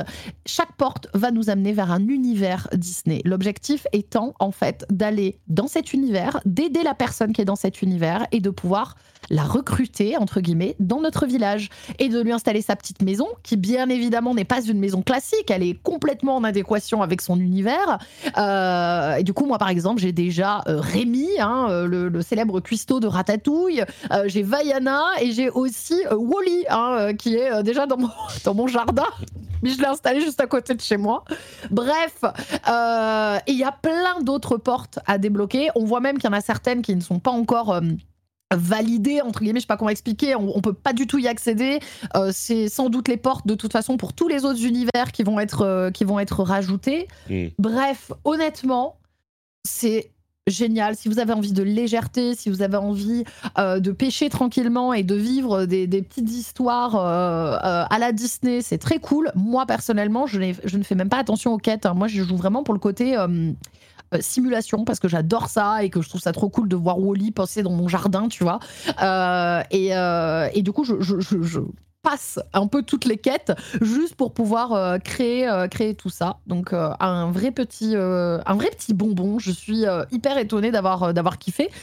Et surtout bah, il est disponible dans le Game Pass. Mais il faut savoir que normalement si je ne dis pas de bêtises attends il est dans le Game Pass? Ah oui, d'accord, mais c'est un free-to-play. ok. Quand, quand, il sera, quand il sera disponible, il sera, euh, il sera dispo en free-to-play. Là, il y a un Founders Pack que vous pouvez acheter. Exactement. Euh, alors, je ne sais pas s'il est dispo en Early Access sur toutes les plateformes, mais il sera sur toutes les plateformes. Hein. Alors, il est même sur Mac. Ah, un jeu qui est sur Mac, tu, tu, sais que c'est vraiment dispo partout. C'est la force de Disney, quoi. Hein. la puissance de Disney. Mais oui, là, à l'heure actuelle, si vous avez envie de l'essayer, il est dispo sur le Game Pass. Et honnêtement, ce n'est pas un jeu qui propose que... Il y a énormément de fan service, mais je pense que même sans être fan, n'hésitez euh, pas euh, à aller y jeter un œil. Voilà, on le, voit. Euh, bon là, nos auditeurs ne le voient pas, mais on le voyait dans la vidéo que tu passais sur Twitch. On peut faire du craft, on peut agrandir notre maison. On peut vraiment. Il y a vraiment c'est vraiment tout ce côté Animal Crossing finalement. Et pour l'instant, c'est mm. c'est purement solo hein, à l'heure actuelle, mais mais c'est déjà très très cool. c'est super beau en plus. C'est vraiment. C'est hyper joli. C'est- Ouais. Et c'est hyper respectueux de, évidemment, du, euh, des styles des différentes propriétés Disney. Enfin, mais dans l'ensemble, c'est c'est vraiment, euh, c'est vraiment Ouais. artistiquement euh, très accompli. Il a l'air plutôt bien foutu, même pour un jeu en early access. Enfin, bon, Ouais. Disney Dreamlight Valley. Oui, Voilà. Et les, les doubleurs sont bien évidemment les doubleurs euh, officiels français, etc. Enfin, voilà, si vous êtes fan par contre et que vous avez envie d'avoir l'expérience Disney à 100%, euh, vous l'aurez. hein. Là, on y, on, y est, euh, on y est à fond, quoi. Et un petit Mickey- parce que c'est Gameloft. Ah, c'est oui, Gameloft qui l'a fait? fait Oui. D'accord. Qui a racheté Gameloft? Je me souviens plus, c'était Vivendi? Vivendi. Euh, c'est Vivendi qui a racheté Gameloft. Oui, on n'était pas sûr de ce qu'ils allaient nous faire, Vivendi. Bah, visiblement. euh, C'est quoi le. Tu, peux déjà voir le système de monétisation ou pas encore? À ce, à ce stade en- Alors, moi, de ce que j'ai vu, euh, forcément, je suis allée me balader un petit peu dans les menus. Alors, je veux pas dire de bêtises, mais tu vois, euh, il y a déjà ce- cet aspect de, de skin et euh, d'objets euh, qu'on peut, là, à l'heure actuelle, par exemple, il y a une campagne spéciale Halloween, donc tu, tu as des défis spé- spécifiques qui te font gagner une monnaie plutôt Dreamlight, mais Halloween, qui te permet d'avoir des objets. Donc, à mon avis, le système de monétisation va plutôt se porter là-dessus, parce que bon, forcément, tu peux trouver des tenues, en gagner, en acheter Mm. pour l'instant avec, avec, euh, avec l'argent, euh, le faux argent du jeu. Ouais. Donc, euh, je tablerai plutôt là-dessus, quoi. D'accord. Écoute, à voir quand il sortira. Ça sent plutôt bon pour le moment. Ça s'appelle Disney Dreamlight Valley et c'est dispo en early access. Euh, Merci pour cette euh, surprenante addition au jeu auquel tu joues. On ne- on ne- on n'attend pas Trinity euh, sur des jeux comme ça. Euh, pour ma part, à quoi est-ce que j'ai joué? Alors, bah, commençons par le gros morceau. Euh, j'ai joué notamment à Modern Warfare 2, Call of Duty, dont la campagne était disponible en euh, early access si on commande, si on précommande le jeu. Et j'avoue que Modern Warfare, c'est Modern Warfare 1 et 2, c'est euh, des expériences FPS euh, parmi les plus marquantes que j'ai vécues dans ma vie de joueur. C'était vraiment des jeux euh, légendaires. Et le premier Modern Warfare, enfin le premier, le premier remake Modern Warfare était plutôt sympa. Donc j'ai pas, je fais pas beaucoup de, euh, je fais pas beaucoup de Call of Duty, mais j'avais fait Modern Warfare en me souvenant euh, de l'original et il m'avait plutôt pas mal plu. Donc je me suis dit, bah, je vais tenter euh, le 2. Euh, j'ai fait, je sais pas, peut-être 4-5 missions, quelque chose comme ça. Et alors, au niveau de la valeur de production, c'est incroyable, comme tous les Call of Duty en quelque sorte, comme toutes les campagnes Call of Duty, c'est assez fou. Tu sens les millions et les millions qu'ils mettent dans le jeu, les milliers de personnes, les, les 12 studios différents qui travaillent sur le jeu, tu les sens dans le jeu. Il y a chaque mission, c'est un environnement différent. Genre une ville entière, enfin pas une ville, mais la, la zone de jeu qu'ils ont recréée, complètement différente. Et à moins qu'ils se mettent à les réutiliser, j'ai pas l'impression plus tard, tu as des séquences qui durent 10 minutes et c'est terminé, on jette le niveau. Euh, tu as l'impression d'être dans un film où, le budget n'était juste pas une question, c'était juste pas un problème. Il te- faut combien? Pour faire, pour faire ta scène là Il te faut combien? Tu déplaces toute l'équipe dans le désert, euh, il te faut les avions, les, euh, les trucs, les, les assurances, les bagnoles, l'équipe régie locale. Ok, il te faut euh, 50 millions pour cette scène? Bon, allez, vas-y, c'est bon. Bon, évidemment, on, retransmet, on retranscrit ça au jeu vidéo, ça se passe pas exactement de la même manière. Mais pour créer un niveau, enfin, il faut le, modéliser en 3D, mettre les textures, mettre les. Enfin, c'est c'est énormément de boulot. Et ben là, ils ont. Et, et c'est pas des niveaux moches, hein, c'est pas des trucs qu'ils ont fait en deux minutes. C'est un niveau, tu pourrais faire euh, 10 heures de gameplay dans un jeu qui tirerait un petit peu sur la corde, facilement euh, une heure et demie dans n'importe quel autre jeu. Là, ils te font passer 10 minutes dessus, ils te font ta scène digne d'un film et tu passes à autre chose ensuite. Et il y a ces transitions avec des scènes euh, cinématiques en quelque sorte qui te font passer d'une mission à l'autre et c'est complètement seamless. Tu, si tu joues au jeu, tu sais jamais, enfin tu sais parce que tu changes d'environnement, mais genre quand commence un niveau, quand se termine un autre niveau, tu sais pas trop trop, c'est juste que c'est un enchaînement, enfin tu sais, mais c'est un enchaînement comme dans un, un bon film. C'est franchement, il n'y a pas d'autre jeu et évidemment, Call of Duty, c'est l'un des plus gros jeux du monde, hein, mais mais il n'y a pas d'autre jeu qui fait ça, quoi. C'est pour un joueur euh, euh, casual, je dirais peut-être qu'on s'en rend pas forcément compte. On se dit ah bah oui, c'est un jeu qui est quand même beau. Mais pour un joueur qui sait un petit peu ce que ça implique de faire un jeu comme ça, c'est mind blowing. Vraiment, la valeur de production est incroyable. Oui, puis il faut savoir que euh, les, les, les développeurs, enfin tous les programmeurs moteurs, les, tous les tous les développeurs techniques du jeu vidéo, euh, quand ils parlent de Call of Duty, ils parlent des, techniciens de Call of Duty comme des immenses brutasses. C'est-à-dire que c'est euh, les, techniciens qui viennent de chez Call of Duty et euh, qui ont travaillé sur la licence, ils sont mondialement réputés. C'est-à-dire que c'est des gens, quand, on, quand tu as programmeur moteur sur Call of Duty, tu cliques sur LinkedIn, tu mets que tu es ouvert au travail, dans les trois minutes, il y a tous les studios du monde qui veulent te recruter. C'est, on est sur du du très très haut niveau technique euh, chez, euh, Call of. Euh. Je ne l'ai pas, l'ai pas mentionné plus que ça, mais c'est d'une beauté. C'est l'un des plus beaux jeux que j'ai vu de ma vie. Et, dans les, et quand je disais ces niveaux, ils ont été faits et tu les utilises 10 minutes, c'est pas des niveaux qui ont été faits pour être utilisés 10 minutes. Tout est parfait dans le niveau. C'est hyper bien animé, c'est magnifiquement modélisé. Enfin, c'est et les, les animations faciales, j'en parlais déjà à l'époque de Modern Warfare 1. Enfin, on est à un niveau que des, que des c'est presque c'est de la technique, mais c'est de la technique qui devient artistique tellement c'est euh, parfait. Alors c'est comment dire, c'est froid, c'est pas un truc qui ça, se veut aussi photoréaliste que possible, donc c'est pas une interprétation artistique. Mais quand tu vois, il, y a par exemple une scène qu'on voit à l'image maintenant, on est dans une, euh, dans une ville au Mexique, euh, et tu vois les environnements, les détails, les, les, les petits cartes qui vendent des trucs, qui donnent des ballons aux enfants, enfin c'est complètement fou complètement fou. Euh, c'est vaguement basé sur l'histoire de l'original, mais pas vraiment. En fait, c'est une autre. Et à vrai dire, l'histoire. Oh, il y a un terroriste qui est ici, vite, allons à Amsterdam. Oh là là, mais attends, euh, va sous l'eau, il faut euh, arrêter une bombe. Oh, l'histoire, tu sors du truc, t'as rien compris, tu sais juste que t'as vécu des scènes de guerre. Et justement, les scènes de guerre. Euh, alors, j'ai pas du tout fini le jeu encore, mais ce que j'ai ressenti sur mes 4, 5, 6 missions, c'est un peu, euh, oui, il y a effectivement les personnages d'origine, hein, comme dans le premier, il y a euh, Price, euh, Soap, McTavish, etc. Ghost, enfin tout ça. Mais le truc, c'est que ce que la raison pour laquelle les, les originaux, les Modern Warfare d'origine en 2007 et 2009, je crois, avaient tellement marqué, c'est évidemment le grand spectacle d'un FPS blockbuster, mais c'était aussi la comment dire l'impact émotionnel que le jeu avait sur toi. C'était des jeux de guerre, c'était des FPS, mais il y avait des moments où tu ressentais la, gravité de ce que tu étais en train de faire. Pas, pas tout le temps. Tu étais évidemment en train de euh, massacrer des ennemis, des soldats par, par dizaines, par centaines, et, et ça reste un jeu.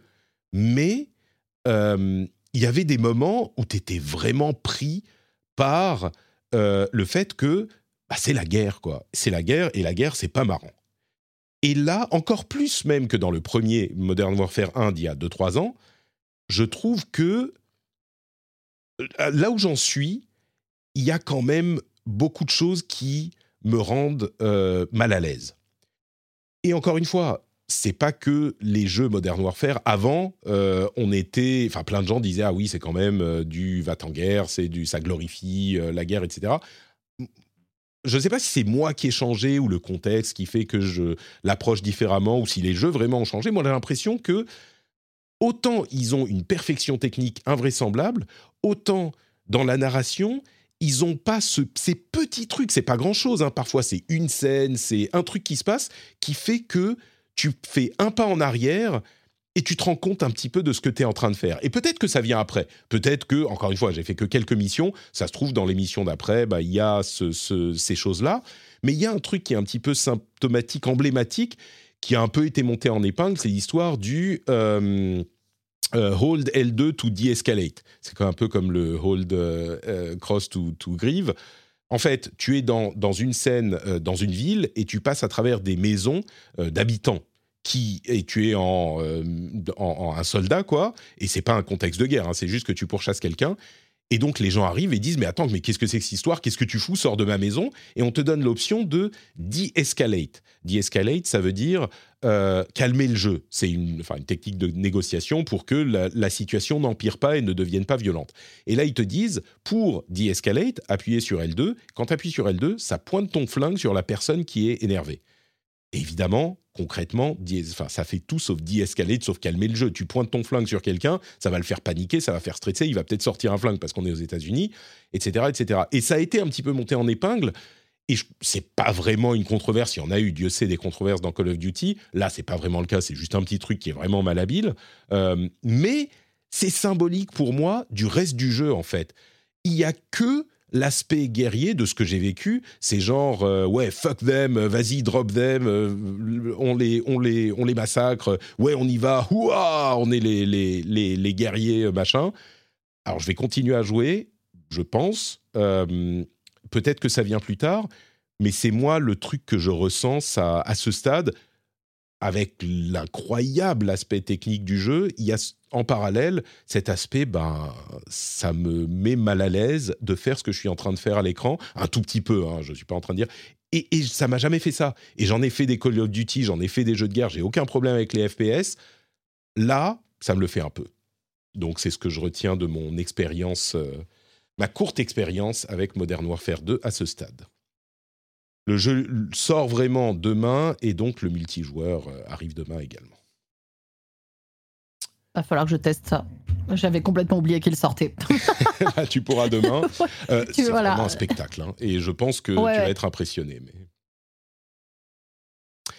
Euh, tu, tu, es Call of Duty, toi je sais que tu es plutôt euh, Battlefield, mais j'imagine que Call of Duty ça te... Ça oui, oui, oui, après moi j'ai un peu... Euh, je, je, je, me suis un peu éloigné euh, du, du, FPS de guerre, bien que ça me manque en fait parfois, mais, mais effectivement reprendre avec une bonne campagne solo, why not, tu vois, carrément, et, et, et, pourquoi pas rejouer en ligne aussi, ouais. ça peut être une éventualité avec ce Call of, ouais. Ah, elle se lance sur Warzone avec les... Ça y est le retour de Trinity. On va faire une, une, une scène avec euh, l'explosion derrière, euh, Trinity avec le bandeau dans le Exactement. Merde, il est déjà, mais ça, ça, ça avance vite. Euh, on va, on va oui. continuer. Vous, êtes, vous, êtes, euh, vous avez encore un peu de temps Ou... Oui. Alors, moi, j'ai un petit peu, mais, mais euh, excusez-moi de le dire, j'ai un train à prendre après. D'accord, ok. Est-ce que tu veux filer mais du coup? on, on, Non? Je, je suis absolument désolée, mais où, euh, si c'est possible, oui. oui. Je suis désolée, oui, les auditeurs sûr, aussi. Il n'y a pas de souci, mais je me rendais pas compte. Il y a tellement de trucs dont on doit parler. Il est, il est là demi. Oui. Non, on te laisse filer du coup. Ben, je vous remercie en tout cas, comme d'habitude, c'était un plaisir euh, d'échanger avec vous. Et, euh, et puis, bah, de toute façon, on se retrouve très bientôt. Mais bien sûr, dans quelques semaines à peine. Merci beaucoup, Trinity. Euh, on met le Merci lien vers ton vous. compte Twitter Salut. dans les notes de l'émission et on te retrouve sur Twitch. Merci, bon Merci. train. Ciao, ciao. Merci, ciao, ciao. Ah là là, le temps passe. Ça va, toi, Mallory? C'est bon? Oui, oui ça va toujours. D'accord, très bien. Donc je continue et je vais aller un petit peu plus vite quand même. Euh, allez, l'autre jeu auquel j'ai joué, dont on parle depuis longtemps, et je vais faire un, un petit peu mon Grinch, euh, je crois, on, on, risque de pas être content avec mes avis. C'est Immortality. Et Immortality, JK m'en dit tellement bien. C'est pas que JK, mais tout le monde m'en dit tellement bien, mais, mais il fallait que je le teste. Euh, et alors, Immortality, vous savez, hein, c'est ce jeu de euh, merde. Euh, comment il s'appelle? Sam Barlow. Sam Barlow. Comment j'ai pu oublier son nom Merci beaucoup. Euh, c'est le jeu de Sam Barlow où on euh, suit la carrière brisée de Marissa Marcel, qui a fait trois films qui ne sont jamais sortis. On essaye de comprendre pourquoi avec euh, des scènes filmées euh, qu'on explore très avec relativement, enfin très très peu de gameplay, mais qu'on explore en sautant d'une scène à l'autre. On vous en a déjà parlé à plusieurs reprises, donc vous savez de quoi il s'agit. Je l'ai enfin lancé. J'ai joué, je sais pas, peut-être une heure, quelque chose comme ça. Et je dois dire que je suis pas du tout. Je dois être la première personne que je connais, je me connais euh, un petit peu, mais la première personne que j'entends dire, en fait, je j'aime pas quoi. C'est ça me paraît. Et c'est pas juste que j'aime pas, c'est que je peux comprendre pourquoi un fan de cinéma, pourtant j'aime bien le cinéma, mais, mais un fan de cinéma, de ce genre de, de cinéma, serait complètement conquis.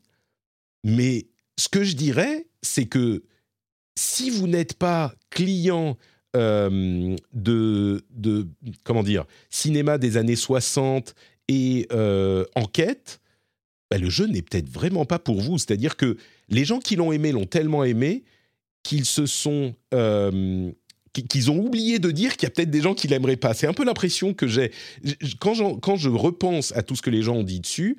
J'ai l'impression que c'est un jeu tellement fou que c'est un jeu que tout le monde euh, pourrait aimer. Et oui, peut-être que tout le monde peut l'aimer, mais vous savez, dans mes systèmes de classement traditionnels, euh, je dis souvent que j'ai trois types de catégorisation pour les jeux. Les jeux que je recommande pas, les jeux que je recommande aux fans du genre, et les jeux qui sont tellement bien, qui transcendent leur genre, que n'importe qui devrait l'essayer. Et j'ai l'impression que ce jeu-là n'est pas dans la troisième catégorie, mais plutôt dans la deuxième. Et qu'il y a des gens qui vont l'adorer, ça va être leur jeu de l'année, etc. Mais j'ai l'impression que c'est un jeu qui est vraiment pas pour tout le monde du tout, quoi. Et je crois qu'on oublie de le dire quand on en parle, tellement les gens sont conquis.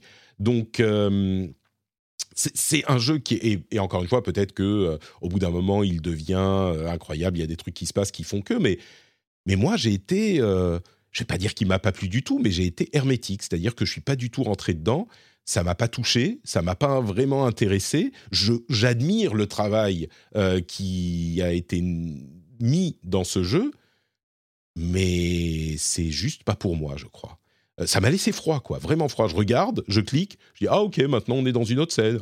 Bon, ok, très bien. Euh, là, bon, je vais explorer, je vais passer dans une autre scène. C'est bien joué, ok, mais ça me fait rien. Donc. Et le moment, qu'est-ce que je suis en train de faire? Pourquoi je fais pardon? Ça C'est le moment de pourquoi je joue à ça en fait? Mais exactement. Exactement, tu, tu expliques exactement ce que j'ai ressenti. J'étais en train de cliquer, de passer d'une scène à l'autre, et je me disais, mais mais est-ce que j'ai envie Est-ce que j'ai pas mieux à faire, tu vois? Ah, Alors qu'il est bien, hein. tu vois, mais bon. J'ai vécu ça avec Undertale. Alors je sais qu'il y a des gens qui. ah, mais moi aussi, je l'ai lancé quatre fois Undertale. Je me suis dit, il faut que je le fasse, et à chaque fois, j'étais resté en dehors. Ouais, et j'y arrive, arrive pas, et pourtant, je, j'entends tous les arguments, j'entends mm. tous les. Euh, mais non, mais là, la façon dont c'est pensé, c'est brillant. Je dis oui, ça l'est, mais quand je joue, je ne m'amuse pas. Ouais, Exactement. Donc euh, oui, je, comprends complètement cette sensation. J'avais adoré Her Story euh, de, euh, de, Sam Barlow, qui était le premier jeu de ce genre-là mhm. qu'il avait fait. Et par contre, j'ai pas fait Telling Lies, et celui-là ne m'attire pas spécialement. Donc là, ça me, ça me, conforte un peu dans l'idée de pas le faire. Quand même. voilà, je donne un petit peu la, permission aux gens qui se disaient, je suis pas sûr que ça soit pour moi, de se dire non, non, mais pas la peine, je, je vais pas le lancer. Enfin, si, lancez-le, il est sur le Game Pass, mais je, donne aux gens l'autre son de cloche qui est oui, mais non, peut-être pas. Euh, il y a un peu cette fracture-là. Alors, il y a beaucoup plus de gameplay, mais dans ce que tu dis euh, dans euh, Death Stranding, qui quand il est sorti, c'était soit les gens rentraient dans le délire et disaient mm. Ok, c'est incroyable et c'est génial d'avoir réussi à faire un jeu à partir de ce principe, et les gens qui disent Mais non, mais on s'ennuie. C'est pas possible. bah, je dirais que Death Stranding, c'est carrément une, une, un gameplay euh, radical. Tu vois, c'est un truc qui vraiment mm. soit t'adores, soit t'adores pas. Là, c'est même pas. Si tu veux, Death Stranding, je comprends pourquoi on est à fond, à fond dans le truc et on se dit ah oui, et j'explore et je machin. Là, je me dis, je comprends qu'il y ait des gens qui aiment, mais c'est pas genre euh, soit les gens adorent, soit les gens détestent. Parce que Death Stranding, je pense qu'il y avait plein de gens qui disaient mais c'est quoi cette merde quoi? Là, c'est pas le cas. Pardon pour les fans de Kojima, mais là, c'est pas le cas. C'est pas genre euh, mais c'est quoi ce truc? C'est genre ah ouais, c'est sympa, mais ça me ça me dit rien. Et, je l'ai fait avec ma femme. On m'a dit, euh, enfin je l'ai fait, je l'ai lancé avec ma femme à côté. On m'a dit ah ouais, regarde, c'est pas compliqué, c'est facile. Et pareil, elle regardait, euh, puis au moment, elle m'a dit Bon, euh, je vais prendre une douche. elle n'est pas du tout entrée dedans non plus. Donc, euh, bon. Bref. Immortality, je suis très content pour ceux qui leur, qui leur, qui l'apprécient.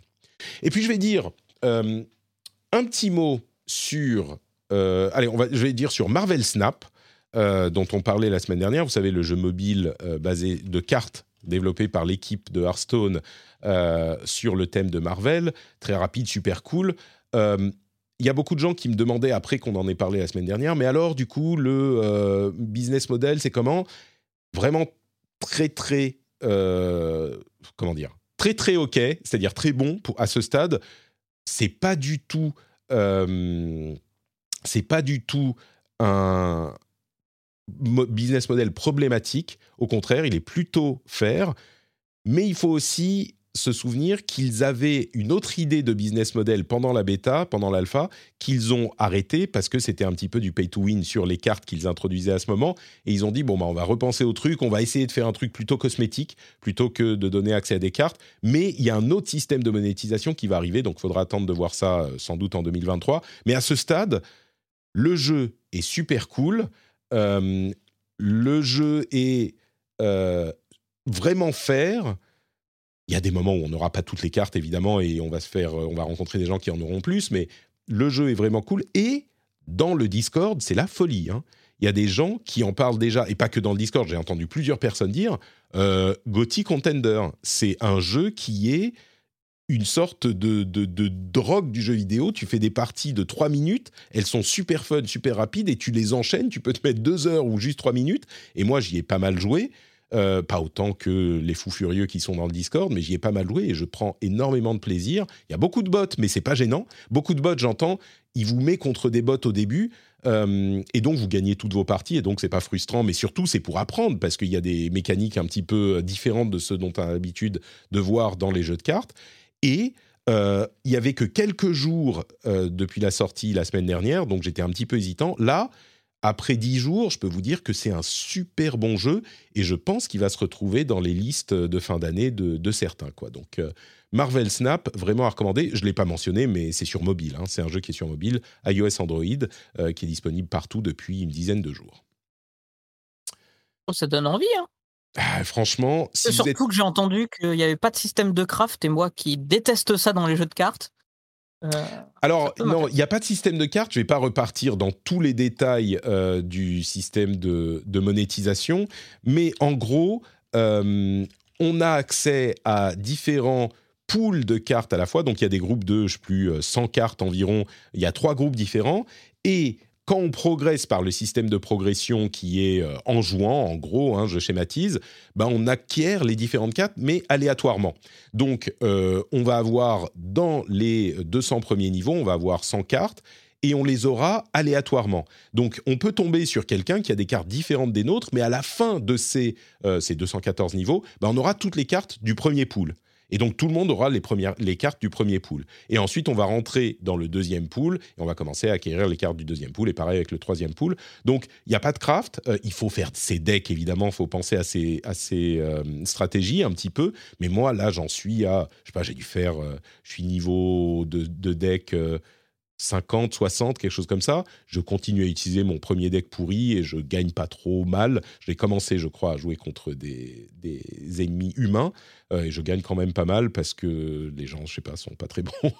mais mais j'ai pas besoin de me prendre la tête trop. Je pense que ça arrive un petit peu plus loin quand même euh, quand il faut vraiment penser à ces stratégies. Mais si vous aimez les jeux de cartes et les jeux de stratégie, bah allez-y, c'est vraiment euh, super fun.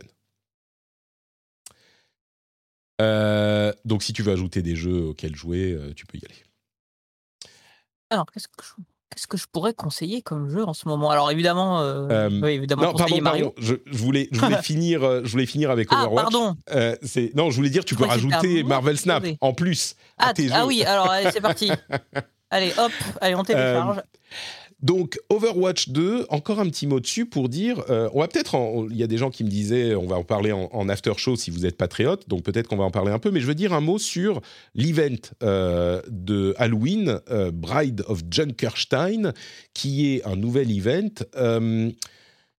L'event en lui-même, c'est un event PVE plutôt sympa.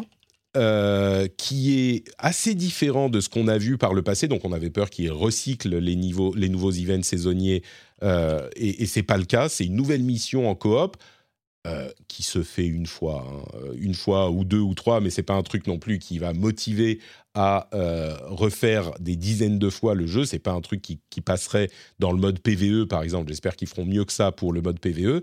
Euh, mais ça reste quand même assez fun. Il y a des mécaniques euh, entre les différents ennemis. Il faut être stratégique, etc. C'est pas trop mal et c'est pas si facile que ça. Euh, donc ça, c'est plutôt cool. À côté de ça, la monétisation dans le l'event fait grincer beaucoup de dents parce que en jouant, on ne peut rien obtenir, ou quasiment rien obtenir. Et les skins qui sont assez cool, il y a notamment une skin de Kiriko, le nouveau personnage de, ah support. très très beau. Vraiment cool. Moi, je la trouve très sympa. mais on ne peut l'avoir qu'en payant un bundle qui inclut plein de petites choses évidemment et donc qui coûte 25 euros. C'est comment dire Je vous explique depuis des semaines que bah, la monétisation, oui, elle est un petit peu poussive, mais il faut pas oublier que le jeu est gratuit quand même. Malgré tout, on a accès à tout le gameplay gratuitement et qu'il y a des skins à 20 euros dans tous les jeux gratuits, euh, dans tous les free-to-play. Et c'est vrai, et tout ça, ça reste vrai. Mais il n'empêche, j'ai entendu beaucoup de gens grincer des dents, et moi-même, j'ai fini par grincer des dents parce que oui, le jeu est gratuit, oui, c'est, on a accès à plein de trucs, oui, on n'est pas obligé d'acheter les skins, mais à un moment, quand on nous met devant les yeux des, skins cool et qu'on nous dit bah faut payer 25 euros pour ce bundle et t'as pas le choix de faire autrement, bah, je suis désolé, le jeu a beau être gratuit, c'est frustrant quoi. Ça, ça, ça, ça, it doesn't feel good. Voilà, c'est tu vois ça et c'est, c'est, tu, tu te sens, t'as l'impression qu'on euh, qu'on prend, qu'on take advantage of you, qu'on prend euh, partie, qu'on, essaye de tirer avantage de, toi quoi. Et ça n'en change pas le fait que oui, le jeu est gratuit et je l'adore et je le trouve super bien. Je suis complètement retombé à fond dans Overwatch, j'y joue tous les jours et ça, ça reste vrai. Je vous recommande d'y jouer malgré tout. Mais ce point-là, ben c'est, on en parlera peut-être dans le dans l'after show du coup. Mais c'est un peu, c'est pas super cool quoi. Et je crois que euh, il y a des ajustements qui vont être faits à l'avenir. Euh, j'imagine qu'il y aura des choses un petit peu euh, faites différemment pour les events futurs parce que vraiment la communauté grince beaucoup des dents euh, malgré tous les aspects positifs, donc j'imagine qu'ils en, qu'ils en prendront compte. Et voilà pour les jeux auxquels euh, j'ai joué. Il y a quelques trucs dont je voulais parler en plus. Euh, il y a d'autres jeux qui sont sortis auxquels on n'a pas forcément eu le temps de jouer. Hein. Il y en a eu plein. Il y a Vampire Survivors qui est enfin sorti. Donc, ça peut être... Oh, sais pas ce qui se passe. À chaque fois qu'on arrive à la, la, partie le reste de l'actu, comme ça, tranquillou, euh, bah, je finis par euh, la fatigue me rattrape. Est-ce que tu as joué à Vampire Survivors, euh, l'un des meilleurs jeux en early access de l'année dernière? Il est sorti. du tout, je m'en suis tenu très loin. Eh bien, écoute, maintenant tu peux y aller. Il est sorti, donc on pourra en, parler dans, pour les jeux de l'année cette année. il reste très très bon. Gotham Knights, par contre, euh, voilà, c'est un petit peu ça. Euh, il était. vous savez que je vous en parle depuis son premier trailer. Hein. Je me dis, ah ouais, ça a l'air cool. Et en fait, à chaque fois qu'il montre un nouveau truc du jeu, je dis, ah ouais, ça a l'air. Bon, ça a l'air peut-être sympa. Bon, c'est quand même. Hmm, ça, ça me fait un petit peu peur, mais on va quand même euh, tenter. Oula, aïe, ça, c'est quand même bizarre. Hein. Je sais pas si je suis plus trop intéressé. Bah là, ça a confirmé tout ça. Ça a confirmé tout ça. Le jeu est quand même très mal reçu universellement. C'est pas qu'il est super mauvais, c'est qu'il est juste médiocre euh, en tout. Et du coup, bon, bah, Gotham Knights, je crois que j'y jouerai pas, alors que j'étais méga client. Je suis un super fan, enfin, super fan. Je suis vraiment client des jeux à la Arkham. Euh, donc, il, il m'avait gagnant et j'ai vu plein de gens dire la même chose et dire bon bah finalement enfin il y a plein d'autres choses et vraiment si en plus il est très très moyen voire mauvais j'ai pas vraiment envie de me, de me lancer dedans. Donc Gotham Knights, malheureusement, ne transforme pas l'essai. Entre parenthèses, euh, euh, Suicide Squad, Kill the Justice League est presque prêt. Les cofondateurs de Rocksteady partent en laissant le jeu presque prêt. Je ne sais pas trop pourquoi ils partent. Peut-être qu'ils veulent se reposer, ou peut-être qu'ils veulent faire autre chose, ou peut-être qu'il y a des problèmes au studio. mais le jeu qui est lui, le vrai, la vraie suite de Arkham, euh, contrairement à Gotham Knights, euh, va arriver l'année prochaine. Et je comprends pourquoi ils parlaient des deux, en fait, euh, depuis le début, pour leur communication Warner Brothers. Le, Gotham Knights était sans doute pas incroyable, et donc ils disent non, non, mais on a un vrai qui arrive, qui arrive après. Euh, Bayonetta 3 est sorti aussi. Alors lui, il a des reviews dans l'ensemble plutôt très positives. Il y a quelques personnes qui dénotent un petit peu, euh, mais dans l'ensemble plutôt positives, euh, voire très positives. Il y a encore eu une histoire avec Elena Taylor qui a retweeté un truc en disant en gros que effectivement en admettant qu'elle avait dit des choses pas, pas tout à fait justes, voire carrément fausses dans ses premiers tweets. Enfin bref, on va pas repartir dans cette histoire. Euh, quoi d'autre? Bayonetta. Et voilà, c'est ça pour les jeux. Il y a eu aussi des previews de Pokémon Scarlet and Violet et des previews de God of War Ragnarok, dont je suis resté très loin pour ne rien ne spoiler. mais euh, mais les, là encore, ça a l'air de sentir plutôt bon. Bon, ça fait pas mal de choses. Il y a des choses auxquelles tu as joué, qui t'intéressent, qui te. Pokémon, j'ai l'impression, c'est ta cam, mais. ouais, complètement. Autre chose, hein, ou, enfin, ou Pokémon. Voilà, Pokémon l'effet nostalgie fonctionne sur moi depuis 25 ans, donc c'est ça va, ça, ça, continue. Hein. C'est le premier jeu, je l'ai eu le jour de mon anniversaire parce que Pokémon Rouge est sorti le jour de mon anniversaire, donc ça a été mon, ça a été le, ça a été mon, mon cadeau, mon cadeau.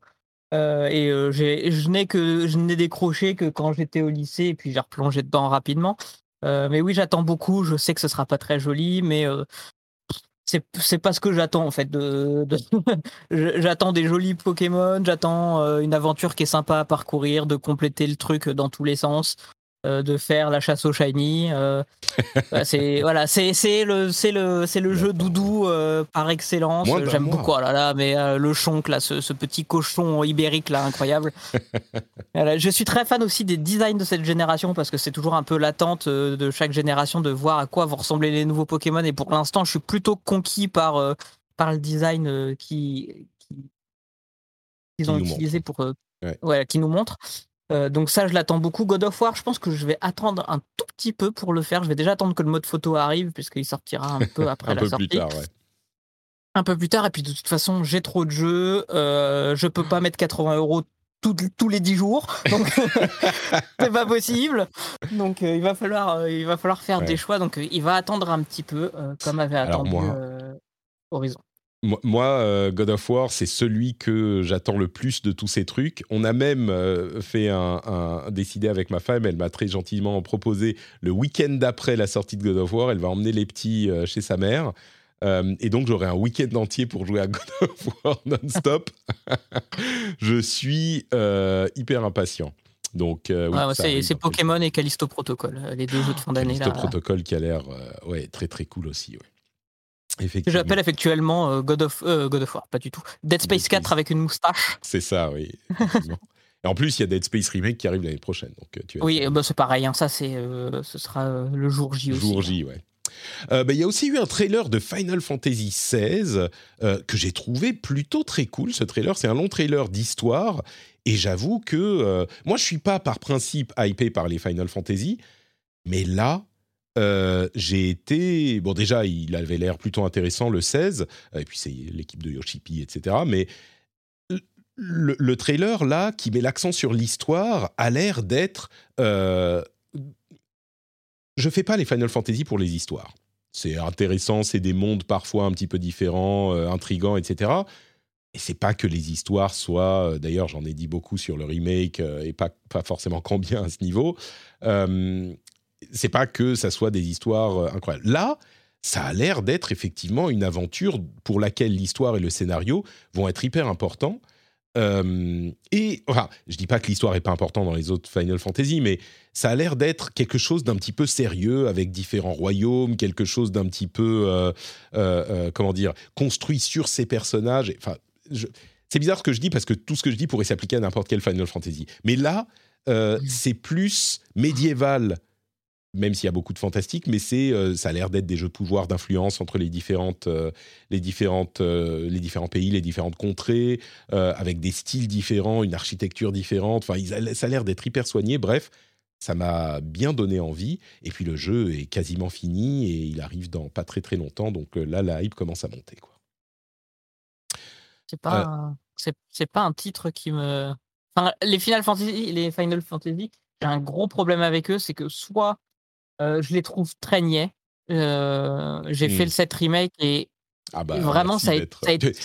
On a des atomes crochus, euh, Mallory, parce que là, tout à coup, si t'aimes pas, t'as pas non plus adoré celui-là. Ça a, été une, ça a été une plaie pour moi vraiment d'aller au bout. J'ai voulu le terminer parce que les musiques sont incroyables et que les combats sont allez, plutôt satisfaisants, même si ça requiert pas non plus un, skill incroyable de, de, les faire, mis à part cette foutue maison dans l'arène là. Qu'est-ce qu'elle était celle-là euh, mais oui, j'ai tendance à trouver le truc, le, le pitch un peu niais, les personnages m'agace assez rapidement. J'ai détesté Final Fantasy XV, vraiment d'un bout à l'autre, j'ai détesté. Et, euh, et, là, je crains un peu que euh, le truc du ah il y a le royaume de glace, ah il y a le royaume de feu, ah il y a le royaume du désert, ils sont pas contents, ah ils se tapent dessus pour les cristaux. j'ai peur que ça me ça prenne le pas sur le, sur le plaisir de découvrir l'univers qui à chaque fois est très travaillé sur la BO, sur les mécaniques de jeu. Et je suis pas sûr que ça soit pour moi. Et ça me désole parce que FF c'est culte. j'ai des, des amis qui jouent beaucoup à Final Fantasy XIV et on sent beaucoup l'influence de Final Fantasy XIV sur celui-là. C'est ça qui, fait, qui, fait, qui donne beaucoup d'espoir à beaucoup de gens aussi. Ouais. Et... Et oui, il n'y a, pas beaucoup de jeux plus niais que Pokémon, effectivement, mais là, je peux pas. C'est le yanklisme Pokémon.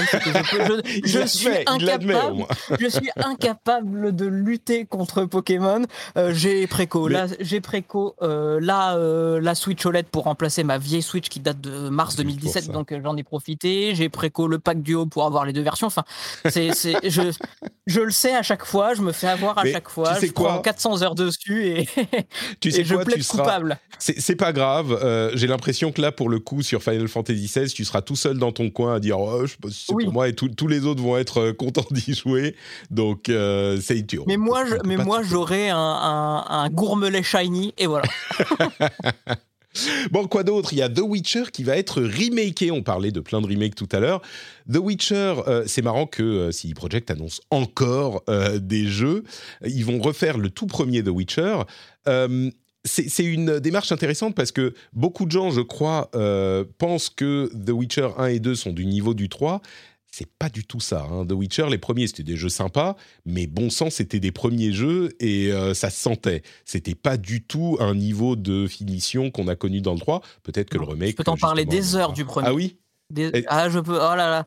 J'ai. Euh, alors, c'est un peu lié un petit peu à alors ça fait un peu storytelling, mais c'est un peu lié à ce que je fais maintenant, c'est que j'avais découvert The Witcher sur un, euh, la version euh, enhanced qui était sortie euh, peu après le, jeu de base. J'avais découvert ça en gaming live à l'époque d'Aurillac et tout ça. J'avais j'avais quoi? J'avais 15 ans, peut-être quelque chose comme ça. et j'ai fait le jeu, j'ai adoré, j'ai j'ai trouvé la collector du 2 au pif dans un rayon, dans une Fnac, sans précommande, sans rien du tout. Euh, je suis vraiment tombé amoureux, j'ai lu tous les bouquins, euh, j'ai fait Witcher 3 trois ou quatre fois facilement. Euh, je suis un gros gros fan et j'étais un peu triste que ce jeu, le premier, puisse pas être découvert correctement aujourd'hui parce que ça a très mal vieilli. Le gameplay mm. a très mal vieilli. C'était hyper intéressant les combats à la souris, enfin au clic plutôt au rythme. Euh, à l'époque, mais ça n'a jamais été reproduit et tant mieux parce que c'était vraiment en fait pas terrible. Euh, il y avait aussi toute cette histoire de cartes à collectionner qui était d'un sexisme absolu. Donc j'espère que ça, ça va, euh, ça retravailler dans, dans la suite. ils vont, oui, c'était la Pologne du début des années 2000. C'est des projects sortaient de son travail d'édition, enfin d'importation et d'édition des jeux extérieurs, notamment les jeux BioWare, euh, au Pologne. C'était leur premier jeu. Ils avaient essayé de le sortir sur console avec un studio français. Ça n'avait pas marché du tout. Euh, et puis, bon, finalement, déjà, on voit que dans Witcher 3, déjà, le traitement des personnages féminins est tout à fait différent. Il y a toujours Geralt qui, en fait, est un gros, est un gros neuneu gentil euh, et bourré de muscles et qui, en fait, le, le pouvoir est, plus, est plus accordé aux personnages féminins. mais le premier, c'était. Ça, je pense que ça devient un, un jeu à découvrir pour voir ce qui se faisait au début des années 2000 et voir à quel point euh, on en parlait tout à l'heure avec Trinity. Ouais, la, représentativité et le traitement des personnages féminins euh, a changé, et notamment en Pologne, euh, qui, reste un pays assez conservateur, etc. Il y a beaucoup de choses qui, sont, qui sont assez difficiles là-bas, notamment pour les femmes. Et voir que c'est des projets par son statut de studio international maintenant, parce qu'ils sont, ils vont ouvrir à Boston, à Vancouver, etc. Euh, ils font évoluer les choses et ça, j'ai très hâte de voir ce que ça va devenir. Et par contre, j'ai jamais terminé le 1 parce que j'avais un bug littéralement aux portes de Vizima dans la dernière heure. j'ai jamais pu le terminer. J'ai vu la fin sur YouTube après 40 heures de jeu. Peut-être que tu pourras, tu pourras le refaire du coup avec le remake le jour où il sortira, on ne sait pas quand. Euh, mais effectivement, il sera refait sous Unreal Engine 5 et puis ça sera l'occasion au-delà du fait que, évidemment, on imagine qu'ils vont revoir euh, certains éléments du jeu, ça sera l'occasion euh, de de le rendre jouable en fait euh, aujourd'hui pour que des gens le découvrent. Donc ça, c'est une bonne Et puis précision intéressante, c'est Full Theory, je crois le nom du studio. oui, ça doit être Full Theory. et en fait, c'est un studio qui a été fondé par des anciens de CD Projekt. Donc ils connaissent, ils connaissent très bien ils le jeu. Un bon boulot, quoi. Ils connaissent très bien le jeu et c'est des anciens de la maison, donc euh, ça devrait euh, plutôt bien se passer. Bungie serait en train de rebooter Marathon. Euh, et si vous n'avez jamais entendu parler de Marathon, vous n'êtes pas seul. Moi, je m'en souviens et je le mentionne parce que c'était une période dans les années 90 où il y avait, peut-être encore comme aujourd'hui, mais beaucoup plus encore, un combat épique entre les fans de PC et de Mac pour savoir... euh, Enfin, non, il y avait des gens qui jouaient sur PC, et puis quand ils avaient des gens qui, jouaient, qui, étaient sur Mac, on disait, bah oui, mais il n'y a pas de jeu sur Mac. Et là, systématiquement, les joueurs, je mets des guillemets, hein, sur Mac, parce que c'était déjà à l'époque pas brillant, ils disaient, et Marathon et Marathon alors, t'as joué à Marathon Marathon, c'est super bien. Tu connais Marathon? C'est vachement bien Marathon. C'est un studio qui s'appelle Bungie qui fait Marathon. Et ben Marathon, c'est super bien. C'est encore mieux que Doom. Et ils avaient Marathon. Donc ils étaient contents. Ils avaient un jeu qu'ils pouvaient mettre en avant comme un très bon jeu. Et euh, ça me fait encore euh, rire aujourd'hui. Et le jeu va peut-être être rebooté. Et ça serait un jeu euh, coopératif. Ça serait une deuxième licence pour Bungie qui ressusciterait Marathon. Donc euh, voilà, vous le saurez maintenant, Marathon, c'était le jeu dont les fans de Mac se, euh, se, vantaient, euh, sachant que c'était Bungie, évidemment, qui devait sortir Halo sur Mac, et Microsoft a racheté l'exclu, et c'est pour ça qu'il est sorti sur Xbox, et qu'il a évidemment défini la Xbox, mais à l'origine, il était censé sortir sur Mac, euh, Halo. Donc, euh, donc voilà, comme, ça vous savez. Euh, nouvelle pour le procès entre l'UFC Que Choisir et essentiellement Valve. Eh bien, la, Cour d'appel a tranché en faveur de Valve pour dire que, si vous en souvenez, le procès avait commencé il y a des, quelques années de ça, Val- euh, l'UFC Que Choisir voulait qu'on puisse revendre nos jeux Steam et euh, transférer l'argent de notre euh, wallet, de notre portefeuille Steam euh, en dehors du portefeuille. Et par l'intermédiaire de Steam, ça allait concerner évidemment tous les autres acteurs du jeu vidéo.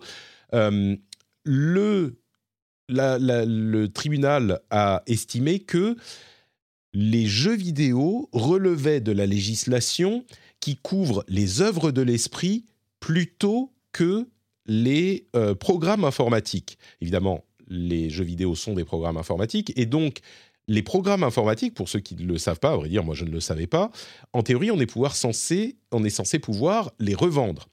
Et la raison pour laquelle légalement, législativement, ça passe, c'est qu'un programme est, en fait euh, considéré comme un outil. Et donc, on s'en sert, euh, quand on, on le l'a, eh bien, on s'en sert euh, si on en a besoin.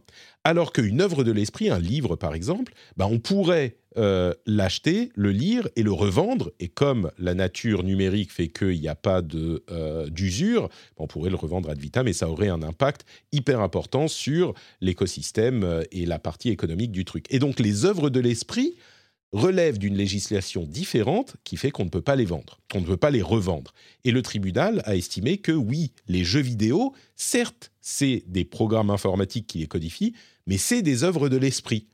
Et donc, on ne peut pas les revendre. Là, c'est réglé, à moins qu'il y ait un autre problème euh, surprenant. Euh, bah, on ne pourra pas revendre ces jeux euh, dématérialisés, ce qui, personnellement, me convient tout à fait parce que je le dis depuis longtemps, ça a un effet. on, a l'impression qu'on est frustré par le fait de ne pas pouvoir vendre nos jeux parce qu'on fait le parallèle avec les jeux physiques, mais c'est pas du tout la même chose. Et puis l'impact sur les prix des jeux a été hyper sensible et en plus ça permet aux éditeurs, pas qu'aux gros, mais aux petits indépendants de vendre leurs jeux pendant très très très longtemps. Et donc euh, tout le système économique s'est construit sur ça. Et euh, comme le dit très bien Von Yaourt dans l'article de Gamecult qui traite du sujet, euh, en conclusion, il dit, et au final, ce système ne va pas changer, ce système qui semble convenir aux joueurs, à l'industrie, et enfin aux joueurs, aux développeurs et aux distributeurs, ne va pas changer. Donc, euh, moi, je suis plutôt satisfait de cette décision. Mais C'est la, raison technique euh, légale qui me paraissait intéressante. C'est pas un outil, et je sais pas très bien comment on fait. On pose la question. Je sais pas comment on fait pour revendre des programmes. euh, enfin- maintenant c'est beaucoup d'abonnements, mais comment on fait pour revoir, je- revendre, je sais pas, euh, Office si on a acheté le pack? Pff, Aucune idée, mais visiblement, d'après ce que je lis là, ça devrait être euh, théoriquement possible. Euh, Bah oui, non, pardon, tu, tu voulais tu peux pas parce qu'en fait, tu loues une licence d'utilisation et c'est le service qui te fournit le client. Oui, je, je sais. Donc peut-être que ça, c'est. euh, mais mais c'est ça justement le problème, là- c'est que c'est ce que fait Steam avec ses jeux et ce que dit euh, la loi visiblement. Moi, je suis pas un spécialiste de- du tout et, et surtout pas de cette question, mais ce que dit la loi, c'est qu'en théorie, euh, pour les programmes. Tu devrais pouvoir le faire. Et, et comme c'est ce qu'on reproche à Steam, j'imagine qu'on le reprocherait aussi aux, aux- aux éditeurs de programmes. Mais bon, bref, peu importe. C'est pas ça le, le sujet du, du, du- du truc, c'est spécifiquement sur les jeux. Et puis il y, avait le précédent jugement euh, qui est daté de 2019, je crois, euh, sur, euh, sur justement en disant qu'on pouvait pas. Le premier jugement disait qu'on pouvait pas, en principe, empêcher la, la, la revente et puis surtout UFC attaquer sur certaines clauses, notamment la récupération de l'argent du portefeuille. Ça, C'est pas réglé. Euh, Euh, si, si, mais la ça faisait récupération du, du Ah, portefeuille, C'est réglé. réglé. aussi, oui. Et on ne peut Si. pas récupérer parce que, euh, comme le dit Steam, bah, c'est un truc que tu peux pas utiliser pour autre chose. C'est une alimentation de, de, euh, de compte euh, qui est dédié à Steam. Donc, c'est pas de l'argent. C'est plus de l'argent. C'est du. Enfin, oui, c'est l'équivalent de l'argent, mais c'est pas un truc que tu peux utiliser pour plein de choses. C'est juste. Et il y avait ce aussi. principe Il y a de- d'autres choses, mais. de jurisprudence? Ouais. Euh, qui faisait foi. Là, ça fait aussi jurisprudence, même s'ils vont en cassation. En cassation, on, re- on refait pas les faits, on voit le droit, mais ça, c'est encore autre chose. Euh, euh, comment, comment dire ça Pour l'instant, ce jugement-là est dé- définitif, on peut pas revenir dessus. Par contre, il y a toujours pas de loi, donc pour l'instant, on est toujours sur une jurisprudence. Si, dans, par exemple, dans allez, 3 ou 4 ans, il y a un projet de loi qui sort sur ce, sur ce sujet-là, et que en accord avec les éditeurs en disant bah ok on peut revendre en ligne un jeu acheté mais il y a une part qui retourne à l'éditeur. Enfin que tout le monde arrive à se mettre d'accord. On pourrait encore avoir une loi qui modifie ce système là pour l'instant c'est pas acté comme une loi définitive. Euh, c'est un jugement qui est prononcé. Euh, c'est définitif euh, en tant que jurisprudence. Voilà il y a pas de il y a Moi, toujours pas te- de loi sur le principe. Non, c'est sûr. Mais je te fais une prédiction, c'est que tout le monde est content de ça ce arrive- ça en fait, pas. à part, euh, à part l'UFC que choisir, qui voulait, en gros, se faire de la pub avec ce truc, je pense. Euh, bon, je crois que là, là c'est un petit peu réglé. Quoi. Euh, Steam a atteint 30 millions d'utilisateurs simultanés. 30 millions, c'est pas rien. Euh, ils ils y sont arrivés. Le jeu PC se porte très bien. On y était presque hein, il y a six mois, je crois. Là, c'est oui, oui, dépassé. ils avaient frôlé C'est ça, 29 millions et quelques. Euh, le Quest 3 arrivera en 2023, enfin le prochain modèle de Quest. Donc 2023, ça va vraiment être l'année de la réalité virtuelle. Nouvelle, euh, et, nouvel essai, try again, parce qu'entre le PSVR 2 et le nouveau euh, Quest, je pense qu'il y a une dynamique qui, si jamais ça ne prend pas euh, en 2023, je pense que ça prendra jamais en fait. Ou qu'il faudra une autre étape. mort hein. Pardon? Ce sera mort auprès du grand public. C'est les, la VR existe, est très développée dans, dans le monde de l'entreprise et, et dans le secteur des technos, mais auprès du grand public, euh, oui, je pense que c'est un peu le. Allez, on tombe sur cette génération, on voit et puis on verra. Quoi. Ouais. Make of- or break year. Peut-être qu'après, avec d'autres évolutions technologiques, ça pourra être plus facile à faire, mais ouais, s'il y a le Quest et le PSVR 2. Euh, tiens, TikTok euh, ajoute une, un onglet euh, publicité, un onglet jeux vidéo. Donc, c'est la, la prochaine, le prochain gros jeu sera peut-être dans TikTok. Qui sait Et puis, euh, deux petites news euh, médias. Il va y avoir une catégorie jeux, vi- jeux vidéo aux Grammy Awards. Donc, euh, le jeu vidéo, la musique de jeux vidéo est enfin reconnue à sa juste valeur par les Grammy Awards. Et puis, on a vu une image de la série Fallout par Amazon. Et c'est marrant, en une image, tout à coup, je me suis hypé pour cette série. Je me suis rendu compte de ce que c'était en fait euh, Fallout. J'ai pas vraiment, je suis pas vraiment un joueur de Fallout. Je connais l'histoire, mais sans plus. Mais en fait, l'image, c'est l'image d'une personne qui sort d'un vault. Vous savez que l'histoire de Fallout, c'est qu'il y a eu la guerre nucléaire. Il y a plein de gens qui ont qui sont été dans des centaines de vaults à travers le monde, des centaines de euh, d'abris euh, fermés, verrouillés, euh, super gros. Et puis, à différents moments de l'histoire, après la guerre nucléaire, eh ben, les volts s'ouvrent, les, les sas s'ouvrent et ils ressortent. Et là, l'image qu'on voit, c'est euh, un immense euh, sas en contre-jour avec une personne qui sort. Et bon sang, tout à coup, ça m'a. Euh, je me suis dit, mais en fait, mais oui, je veux voir ça. Qu'est-ce que Dieu. Mais, tout de suite, je veux voir l'histoire. Enfin, c'est une histoire hyper intéressante, la guerre nucléaire. Et puis, quelqu'un qui, qui sort d'un Volt après des centaines d'années, ça peut être hyper intéressant. Donc voilà, tout à coup, je suis client de la série Fallout. Euh, et voilà pour cet épisode, mon sang, mais plus de deux heures, plus de deux heures d'enregistrement. Merci Mallory d'être resté avec nous, euh, d'avoir partagé ce moment euh, qui était formidable. Est-ce que tu peux nous dire où on peut te retrouver sur Internet, dis-moi? Bah sur Twitter, pareil, Malodelic, et puis de temps en temps, bah alors vraiment de temps en temps sur Twitch, pareil, Malodelic aussi. Magnifique. Bah, on mettra les liens vers ton compte Twitter euh, dans les notes de l'émission. Pour ma part, c'est NotePatrick. NotePatrick sur Twitter, Facebook, Instagram, tout ça. Mais surtout, notepatrick.com. Et à vrai dire, plus simple, dans les notes de l'émission, vous avez les liens vers le Discord où on est super euh, sympa et on s'amuse beaucoup. On discute de plein de choses. Le Twitch, c'est notre Patrick, hein. donc euh, vous pouvez y aller pour suivre les émissions en live le mardi midi pour le rendez-vous tech et le jeudi midi pour le rendez-vous jeu. Et puis, euh, le lien vers bah, le replay sur YouTube. Tiens, il y a une chaîne YouTube où on met les replays en vidéo, si ça vous intéresse de voir les vidéos. Et enfin, vous avez aussi le Patreon, patreon.com slash rdvjeux pour soutenir l'émission. Pour euh, soutenir cette émission, c'est le le moyen de la financer, c'est le Patreon. Si vous appréciez, si vous voulez qu'on continue, eh ben c'est sur patreon.com slash rdvjeux. Vous aurez en plus des petits bonus sympathiques, comme par exemple euh, l'émission sans pub, les timecodes, euh, si vous voulez sauter un, un, sujet qui ne vous intéresse pas, par exemple. Et puis euh, les after-shows, on va peut-être en faire un pour parler de ces satanés euh, modèles d'affaires de, Overwatch 2. Euh, et puis peut-être un petit peu plus, on a une, une, petite bande de spécialistes sur le Discord qui va peut-être se retrouver là. On vous remercie de nous avoir écoutés, on vous fait de grosses bises et on se retrouve dans une semaine. Ciao à tous. Et je fais même la musique pour dire au revoir. Ciao Malo, à plus. Salut.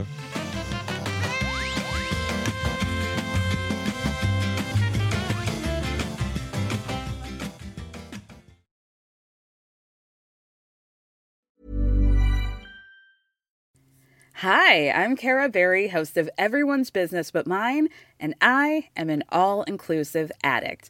Enter Club Med, the best all inclusive for you and your family. With resorts worldwide, from their family flagship resort, Club Med Punta Cana, to their only mountain resort in Canada, Club Med Quebec, they have everything you need to relax. With their 20 plus sports activities, wellness programs, you can dine on delicious cuisine and make memories with your family. So book your next getaway with Club Med. Visit clubmed.us or call 1 800 Club Med or your travel advisor.